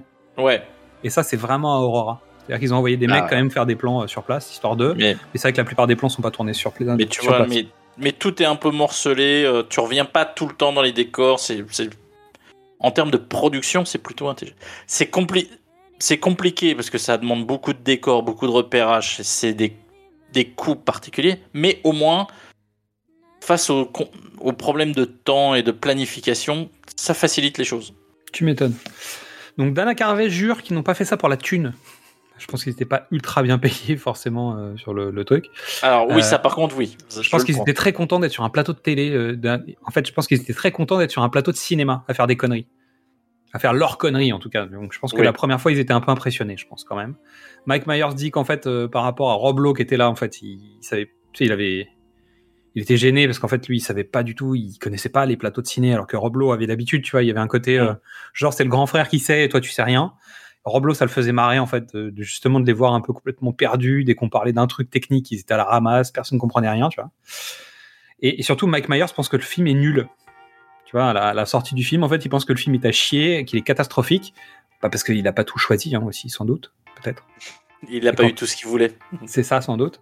Et Lord Michael dit que ça, ça va passer, vous inquiétez pas, les gars, ça va le faire. Un truc, ils ont tourné la scène où Phil dégueule à la sortie de la bagnole. Ils l'ont shooté, la scène. Mais en fait, ils trouvaient que c'était trop dégueu, donc ils l'ont Ouais. pas gardé. Mais ils ont shooté la séquence. Tu sais, tu vois la scène où en fait, Ah, il sort de la voiture, Phil dégueule, mais c'est off, tu vois, c'est Oui, hors oui. champ. Et là, t'as Wayne qui dit, ouais, il faut faire une intervention tout de suite, ce gars a besoin de café et de crawlers. Et il rentre dans le truc euh, juste après la séquence du flic. Mais en fait, tu vois la scène normalement, ils l'ont tournée. Mais ils ont dit que c'était trop crade, donc ils l'ont pas mis. La scène sur la voiture avec l'avion a été tournée Ouais. 17 fois. Pour que ça fasse plaisir à tout le monde, parce que chacun voulait ci, je voulais ça. Ouais, gna, gna, gna. tu fais des impros, quoi. Et la- l'avion est réalisé avec une maquette. C'est une maquette qui passe au-dessus. Donc avec les effets de, de caméra, en fait, t'as l'impression que c'est un vrai avion gros. Mais en fait, c'est une maquette. Très bien fait. Euh, ce que j'ai entendu, alors j'ai écouté comme souvent, j'écoute des, des podcasts américains, souvent pour des films comme ça, parce que Ouais. justement c'est important, je pense, d'entendre justement le, le- le bagage culturel des, des gens sur place, parce que c'est quand même leur retour sur, un- sur une émission, sur un contexte, etc. Et il y a eu pas mal de comparaisons entre Wayne et Garth, donc Bill et Ted évidemment, parce que ça c'est euh, le- les duos de stoner, euh, tu vois, bon, évidemment ça marche, Euh, mais surtout Beavis and Butthead aussi j'ai entendu. Euh, Beavis and Butthead était série d'animation sur MTV avec euh, deux crétins euh, des metalheads et là pour le coup des vrais? Oui. Euh, créé par un des auteurs les plus intéressants et dont on ne parle jamais, est Mike Judge, qui est vraiment un, un auteur que j'adore. Donc il passait sur MTV en France. Voilà. Donc c'est clairement pas un truc très grand public parce qu'à l'époque il fallait quand même avoir le câble ou le satellite pour pouvoir avoir MTV. Euh, mais c'est un truc, je tombais f- régulièrement dessus, je cherchais pas à le regarder, mais quand je tombais dessus, je restais dessus. Yeah, yeah. C'était un- C'était bah, c'était complètement con. C'est- Voilà. Mais c'est- c'était culturel. Culturellement intéressant. Je sais pas. je- Bah, en même temps, Ouais. il passait des clips. euh, C'était entrecoupé, ça passait des clips de métal et de rock. euh, donc moi, je. C'était avant Headbanger Balls ou après Non, c'était avant. C'était mon dimanche soir, quoi. C'est ça. J'étais sur d'autres programmes à l'époque. Donc, budget du film 20 millions de dollars. Box office 183 millions de dollars, dont 120 millions sur le sol américain. Le film a fait 760 000 entrées en France. Et tout? Ouais. Oh, bah, c'est pas. Tu vois Bah, C'est un, avec- film de V- c'est un film VHS quand même. Non, mais je me disais avec le soutien de Canal, tu vois, c'est Farrugia et Chabat avaient fait la tournée quoi pour promouvoir Ouais, le film. Est-ce qu'ils ont fait fait. la tournée du, de la sortie film ou est-ce qu'ils ont fait la tournée quand il est passé sur Canal quand il est sorti Ah en non, vidéo non, non, je- à moi j'ai découvert le film quand ils sont venus le présenter à nulle part ailleurs parce que Ok. il sortait le mercredi quoi. Ok, ok. Et eux-mêmes ils le disaient, hein, les deux mecs euh, c'est des bas de plafond, c'est Farrugia qui disait ça. Ils disaient, bah alors Wayne's World, euh, c'est une, ils expliquent le Saturday Night Live, ils disent voilà, et puis bon bah c'est l'histoire de, film, et t'as Chabat qui essaye de trouver des trucs un peu machin, et Farrugia il fait, bah non mais c'est deux mecs qui sont bas de plafond quoi, donc euh, tout naturellement à qui on pense pour traduire de bas de plafond en France, bah à nous. Ce qui est pas faux. Mais finalement, je trouve que la traduction est plutôt efficace, euh, que les vannes référencées fonctionnent par rapport aux années 90 à nouveau. hein. Je pense que c'est un film qui a, qui a vieilli. Euh, l'a vu et qu'on c'est l'a accroché quand on était gosse, euh, quand on était plus jeune en tout cas. Donc, on a en fait notre référentiel qui a été construit avec ce film. Aujourd'hui, il a été refait 20 000 fois, mieux, euh, différemment. Il est hors contexte, hors propos, hors politiquement correct. Donc en fait, il n'y a plus rien qui fonctionne dans le film. Excepté la scène de Bohemian Rhapsody, en gros. Surtout, de mon ambivalence, on va le dire quoi. On on m'a vendu un film de, mé- de métalleux. Et euh, c'est du rock des années 70, euh, c'est des références euh, qui sont pas du tout les références que je vis moi dans les années 90. Et qui Non. sont. Donc, euh, en fait, c'est un film de vieux qui essaye de faire, de, de faire des jeunes. C'est terrible. Ah oui, c'est un peu dur. oui. Non, mais tu vois ce que je veux dire c'est- Non, mais c'est clair. C'est clair que euh, ça colle pas. C'est-à-dire que je, je- je vois tout à fait. Moi, je m'en fous parce que je le, je le vis pas comme ça, euh, parce que je l'ai découvert peut-être en décalé et que surtout, c'est pas ma musique. Évidemment, ça, c'est dissonant. C'est- pas, c'est pas clair, tu vois. Il y a forcément un seul- truc qui va pas. Le seul truc un peu métal, c'est Ugly Kid Joe, qui est un groupe que j'aimais bien dans les années 90 et qui était Oui, et qui est pas le plus métalleux des groupes euh, de l'époque. pas le plus métalleux, mais c'est le Non. plus populaire. Et je pense qu'ils ont populaire. juste, ils ont juste collé la chanson vite fait. Allez, vas-y, euh, ça passe.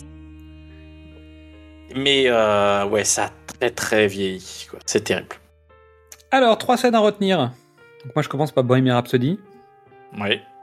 Moi, j'ai la séquence d'Alice Cooper qui m'éclate parce que voir Alice faire ça, c'est drôle. Et surtout, il le joue, c'est-à-dire qu'il a accepté de le faire et il le fait. Et donc, ça me fait marrer, en fait.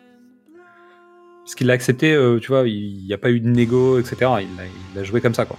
Parce que c'est improbable d'imaginer les coulisses du concert d'Alice Cooper comme ça. Et je trouve que c'est extraordinaire. Euh, et ensuite, la fin à la Scooby-Doo.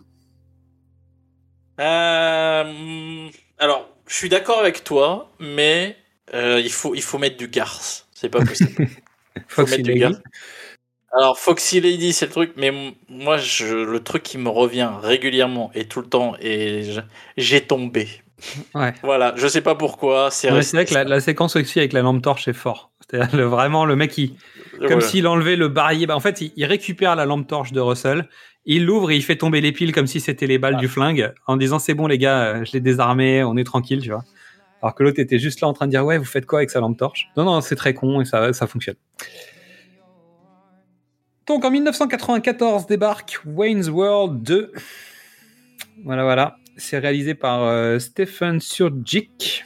Et le pitch est le suivant. Wayne doit prendre une décision pour son avenir. C'est alors qu'une nuit, dans un rêve, il rencontre Jim Morrison, qui lui propose d'organiser un grand concert de rock à Aurora. À son réveil, Wayne sait que son avenir passe par le Wayne Stock. Voilà, il va organiser Wayne Stock. Et si tu le fais, si tu les engages, ils viendront. je te fais confiance. Je, je vous avoue, je refuse de le voir. Il n'y a pas besoin. Euh, De toute façon, on va, on va s'arrêter là. hein.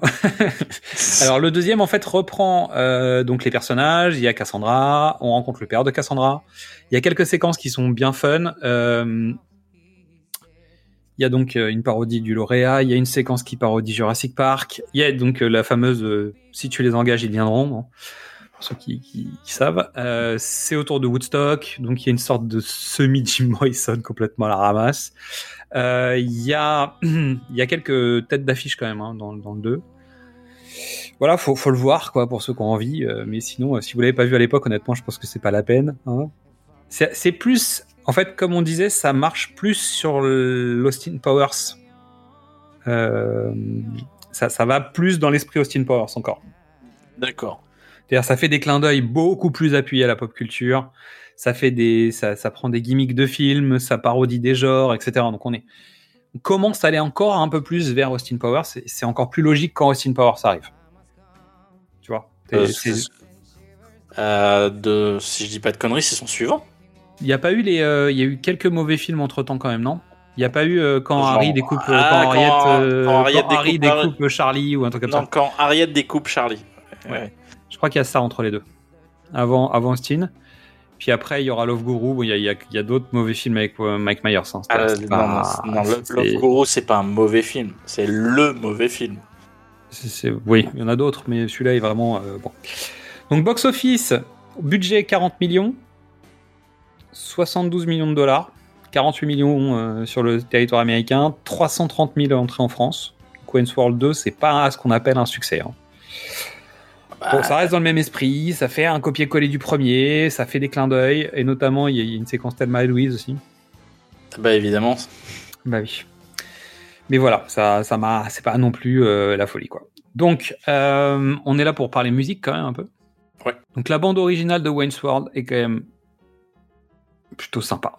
Donc dedans, il y a Queen, il y a Ugly Kid Joe, il y a euh, qu'est-ce qu'on a? Donc Tia Carrère interprète. Chante vraiment, ouais. Ouais, ouais, elle chante vraiment. Il y a du Soundgarden, il y a du Clapton, euh, il y a du Cinderella dont tu parlais tout à l'heure. Il y a Jimi Hendrix. Bon, bah, il y a, il y, a, il y a du Alice Cooper, évidemment, parce qu'il est là. Il y a du Black Sabbath. Il se passe des trucs dans cette BO, quoi, quand même. L'album est sorti donc en le 18 février 92. En 97, il est certifié double platine. Pas mal. Euh, Bohemian Rhapsody se retrouve à nouveau en, en haut des charts. Tu m'étonnes. Mike Myers, c'est lui qui a insisté en fait pour que le morceau Bohemian Rhapsody de Queen soit utilisé dans le film. La production voulait pas, il voulait un morceau des Guns N' Roses. À l'époque, qui était plus connu, euh, qui correspondait à la cible. Et en fait, Mike Myers a, a dit, bah si c'est si c'est pas Queen, moi je m'en vais. En gros. Donc c'est lui qui a passé donc la cassette du, film à Brian May. Et Brian May raconte que c'est lui qui a ramené la cassette à Freddie Mercury, qui était donc euh, plutôt à la, à la fin de sa vie. Il était malade, ça allait pas, il était vraiment pas en forme. Et euh, Brian May lui a amené la cassette et il raconte qu'en fait Freddie Mercury a regardé la séquence de Bohemian Rhapsody, qu'il a trouvé ça drôle, qu'il a ri et que vu l'état dans lequel il était à l'époque, honnêtement, c'était un bonheur de le voir rire. Donc ils ont validé. Très bien. Voilà.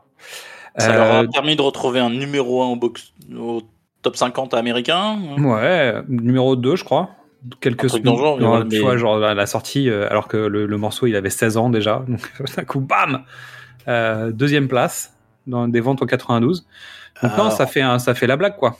En France, tu revends Night at the Opera et le premier best-of euh, sur lequel il est euh, à l'appel. Moi j'ai acheté les deux best-of, ça c'était tranquille. Et A Kind of Magic par la même occasion, parce que bon, faut qu'on les connaisse, c'était Highlander. Et donc d'où d'où les, les trucs qui tournaient dans la voiture chez, chez nous en fait. C'est-à-dire qu'on avait les cassettes, les- donc on avait acheté les CD, on avait mis sur cassette. Ou d'ailleurs, ouais, c'était encore les cassettes dans la voiture.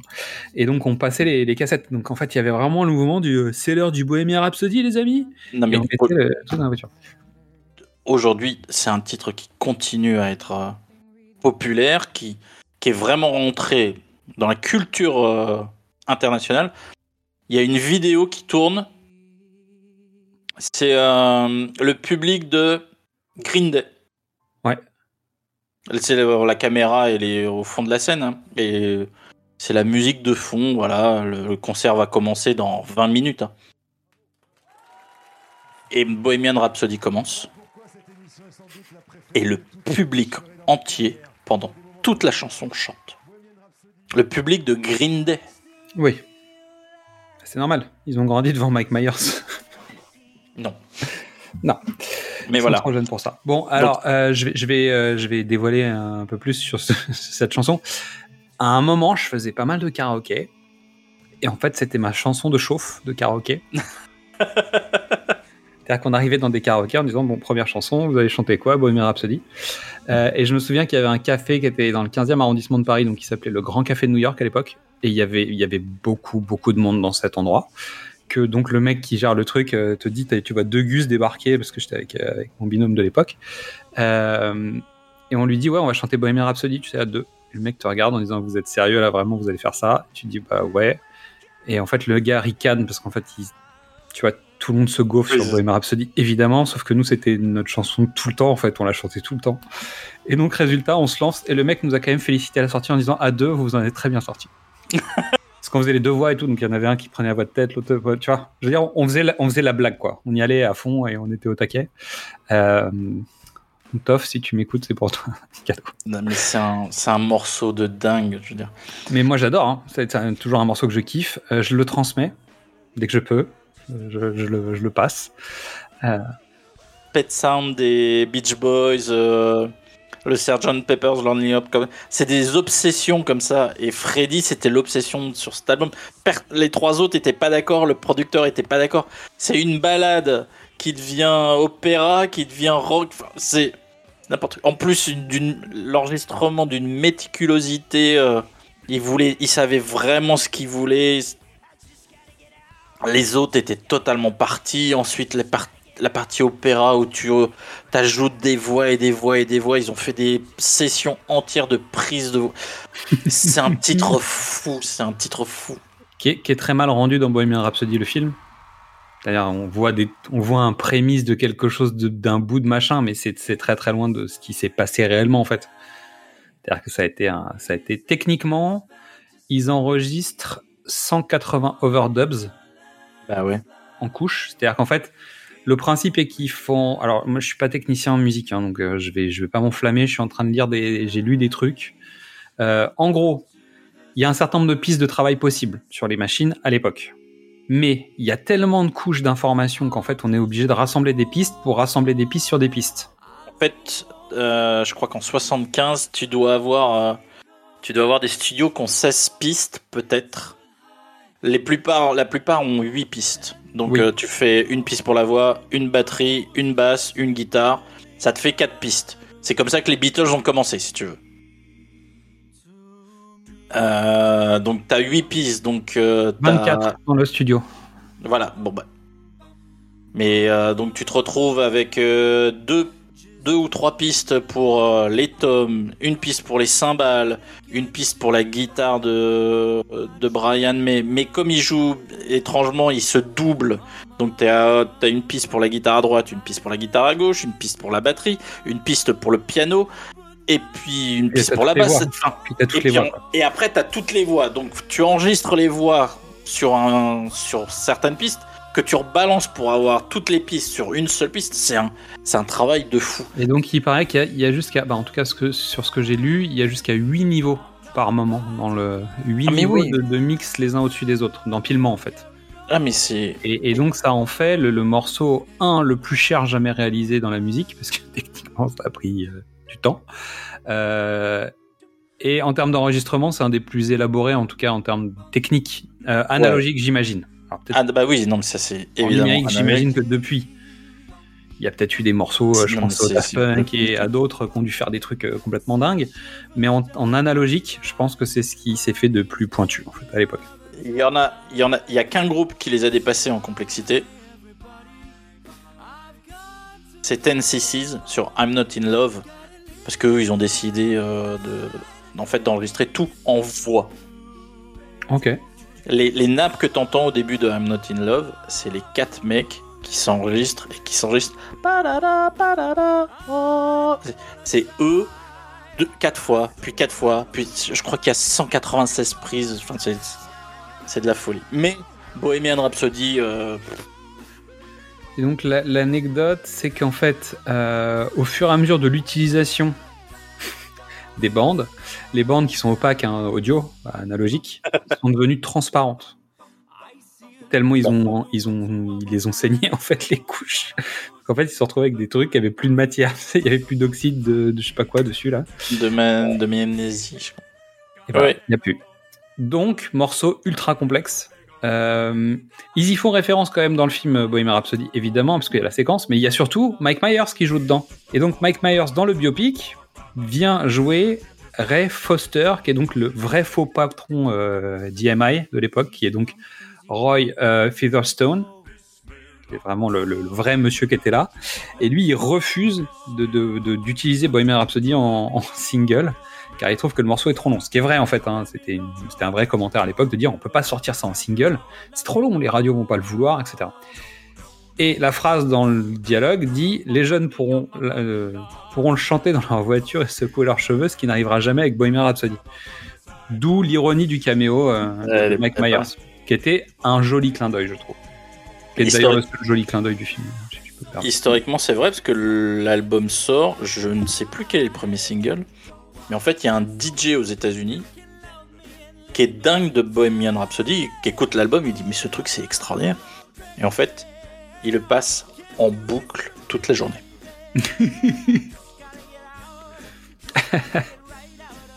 mais et, et dès la première écoute, il y a des gens qui font mais c'est quoi ça? Tu m'étonnes. Non mais quel kiff de découvrir ce morceau. Mais tu t'imagines pas? Bah non, mais ça doit être dingue. Tu vois, ça- c'est un truc fou. Bon, il est l'heure d'accueillir la plus grrrr des chroniqueuses qui va nous parler de la musique de Wayne's World. Megatough, Midissa Megatough Méga tough à tous et bienvenue dans Wayne's World pour parler aujourd'hui de leur BO qui rend hommage au rock et particulièrement à l'heavy metal. Parfait pour moi qui adore le rap. Alors je me demande quel morceau va se retrouver aujourd'hui dans mon top 3 car la BO réunit non seulement des légendes mais aussi de très belles découvertes. Entre Bohemian Rhapsody des Queen, Feed My Frankenstein d'Alice Cooper et Foxy Lady de Jimi Hendrix, je sais plus où donner dans l'oreille moi. Je vais commencer par les mentions spéciales. Alors le premier pour Time Machine de Black Sabbath, qui représente élégamment la musique heavy metal, et ça c'est une fan de Nio qui vous le dit. Et je suis pas la seule. Tia Carrère, connue pour son rôle de Sidney Fox dans la série du même nom, je ne savais juste tout simplement pas qu'elle savait chanter. Et en plus de ça, elle chante très bien. Elle a enregistré trois albums et a signé plusieurs autres bandes originales. On enchaîne directement avec le morceau qui se retrouve en position numéro 3 de mon, de mon top 3. Rock Candy des Bullets Boys. Oui, du heavy metal avec un, un, texte inspirant et réconfortant, je dirais. Je ne m'y attendais pas. Un texte sublimé évidemment par la voix du chanteur du groupe, Mark avec un Q, Torrain. Mon anglais laisse à désirer sur ce coup-là. En deuxième position, on retrouvera Feed My Frankenstein d'Alice Cooper. Alors juste pour le refrain, euh, durant le film, j'ai juste pas pu m'empêcher de chanter Feed My Frankenstein. Ah non, non, franchement, ils m'ont eu. En, numéro 1, j'ai hésité entre les Red Hot Chili Peppers, euh, parce qu'ils m'ont surpris avec leur Sika, Mika, euh, euh, Nico, je sais plus trop quoi, avec un rythme affolant et le kick du chanteur, franchement impressionnant.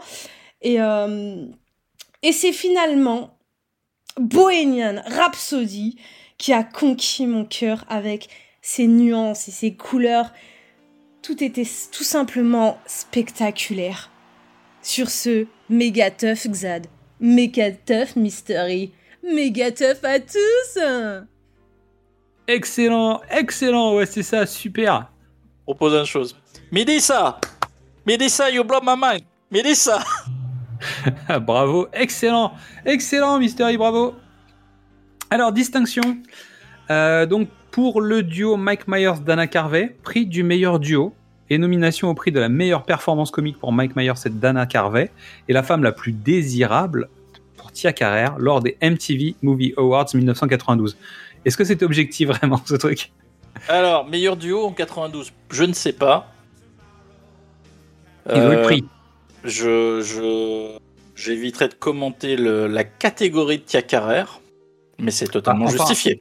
Comment dire euh, Ça ressemble à beaucoup de catégories des, des Radio Awards, tu vois, ou, euh, Mais non, des mais faut- Gérard, faut- ou des trucs non, comme ça. mais T'inventes la- une catégorie juste pour dire qu'elle est dedans, tu vois. Donc, euh, Mais, euh, oui. c'est les MTV Music Awards, c'est les MTV Movie Awards, qui étaient donc devenus un truc à un moment intéressant, et prix de la meilleure bande originale de film lors des Brits Awards en 1993.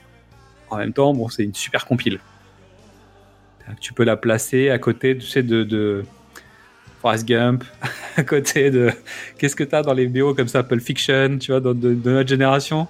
Tu vas voir, tu vois, ça... euh, Alors, je suis totalement contre parce que en 1993, il y a une bande originale qui devrait être la bande originale de Wayne's World s'ils étaient un peu cohérents et qu'ils faisaient du métal.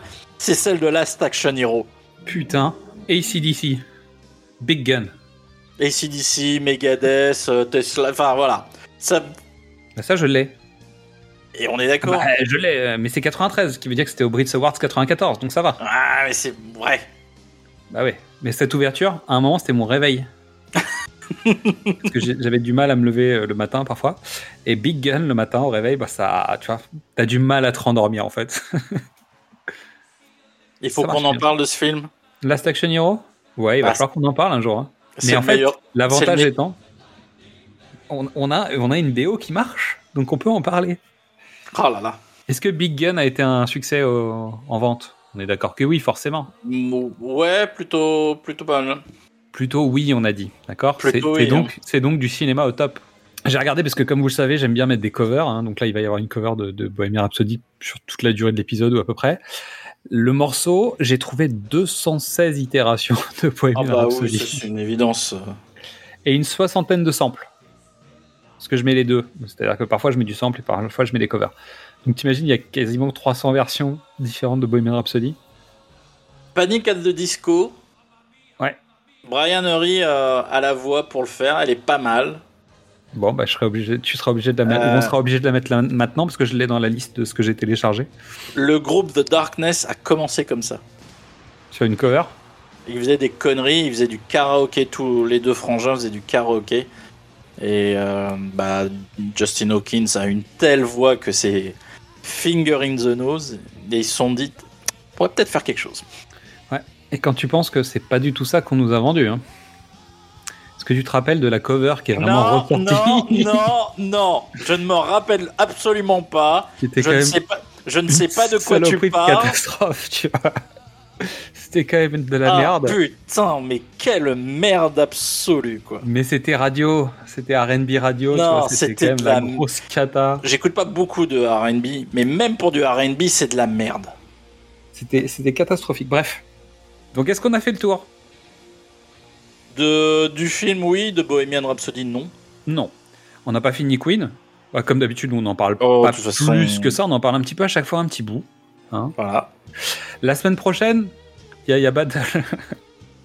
Il y a Battle. Alors, non, il n'y a pas Battle. Je te le dis. J'arrive pas à le retrouver. J'ai cherché partout. Ah, mais moi, j'ai cherché aussi, hein, parce que je me suis dit, je vais faire l'effort, tu vois, mais je le trouve pas. Impossible. Allez, on va faire la fin. Merci à toutes et à tous pour votre écoute. Donc un podcast de plus dédié à Queen au cinéma, Movies Save Queen, mais notre voyage n'est pas encore terminé. En attendant, vous pouvez découvrir ou redécouvrir tous nos formats, du cinéma au top, précédemment sur vos écrans, Qu'est-ce que c'est bon, les films de l'avant et les films de l'amant, je sais, avec un E. On m'a fait la remarque cette semaine en me disant, il n'y a pas une faute là? Je dis si si, mais c'est un truc de con, euh, c'est un truc de débile, donc pardon, c'est de ma faute. Donc l'amant, c'est comme l'avant, voilà. Donc il y a un E à l'avant, donc je mis un E à l'amant parce que je suis con. Euh, voilà, les autres le savaient, ils m'ont fait la remarque. bref, c'est moi, pardon, euh, désolé, c'est fait exprès. Euh, vous pouvez nous retrouver sur Facebook, Twitter, Instagram et TikTok pour venir parler avec nous.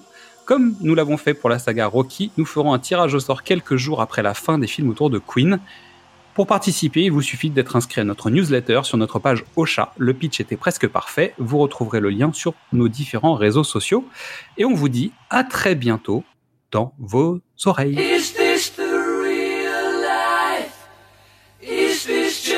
fantasy.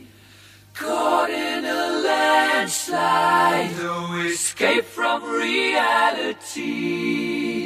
Open your eyes, look up to the skies and see. I'm just a poor boy. I need no sympathy. Because I'm easy come, easy go little high, little low. The wind blows doesn't really matter to me. To me.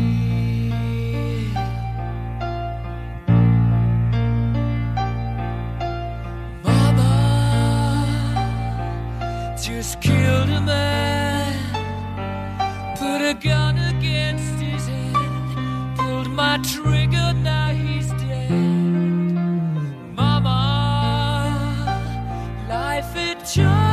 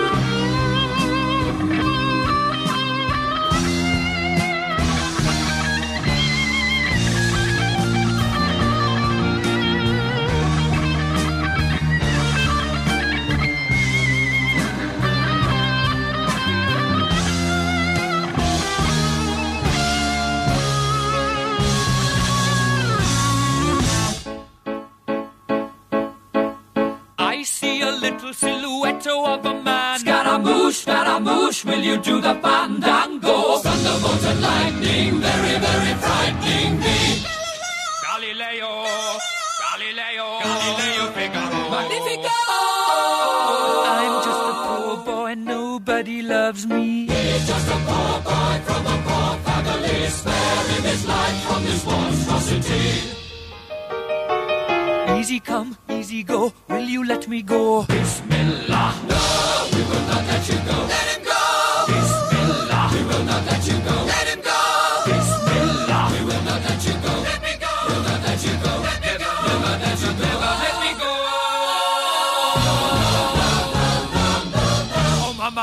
Mamma mia! Mamma mia, let me go!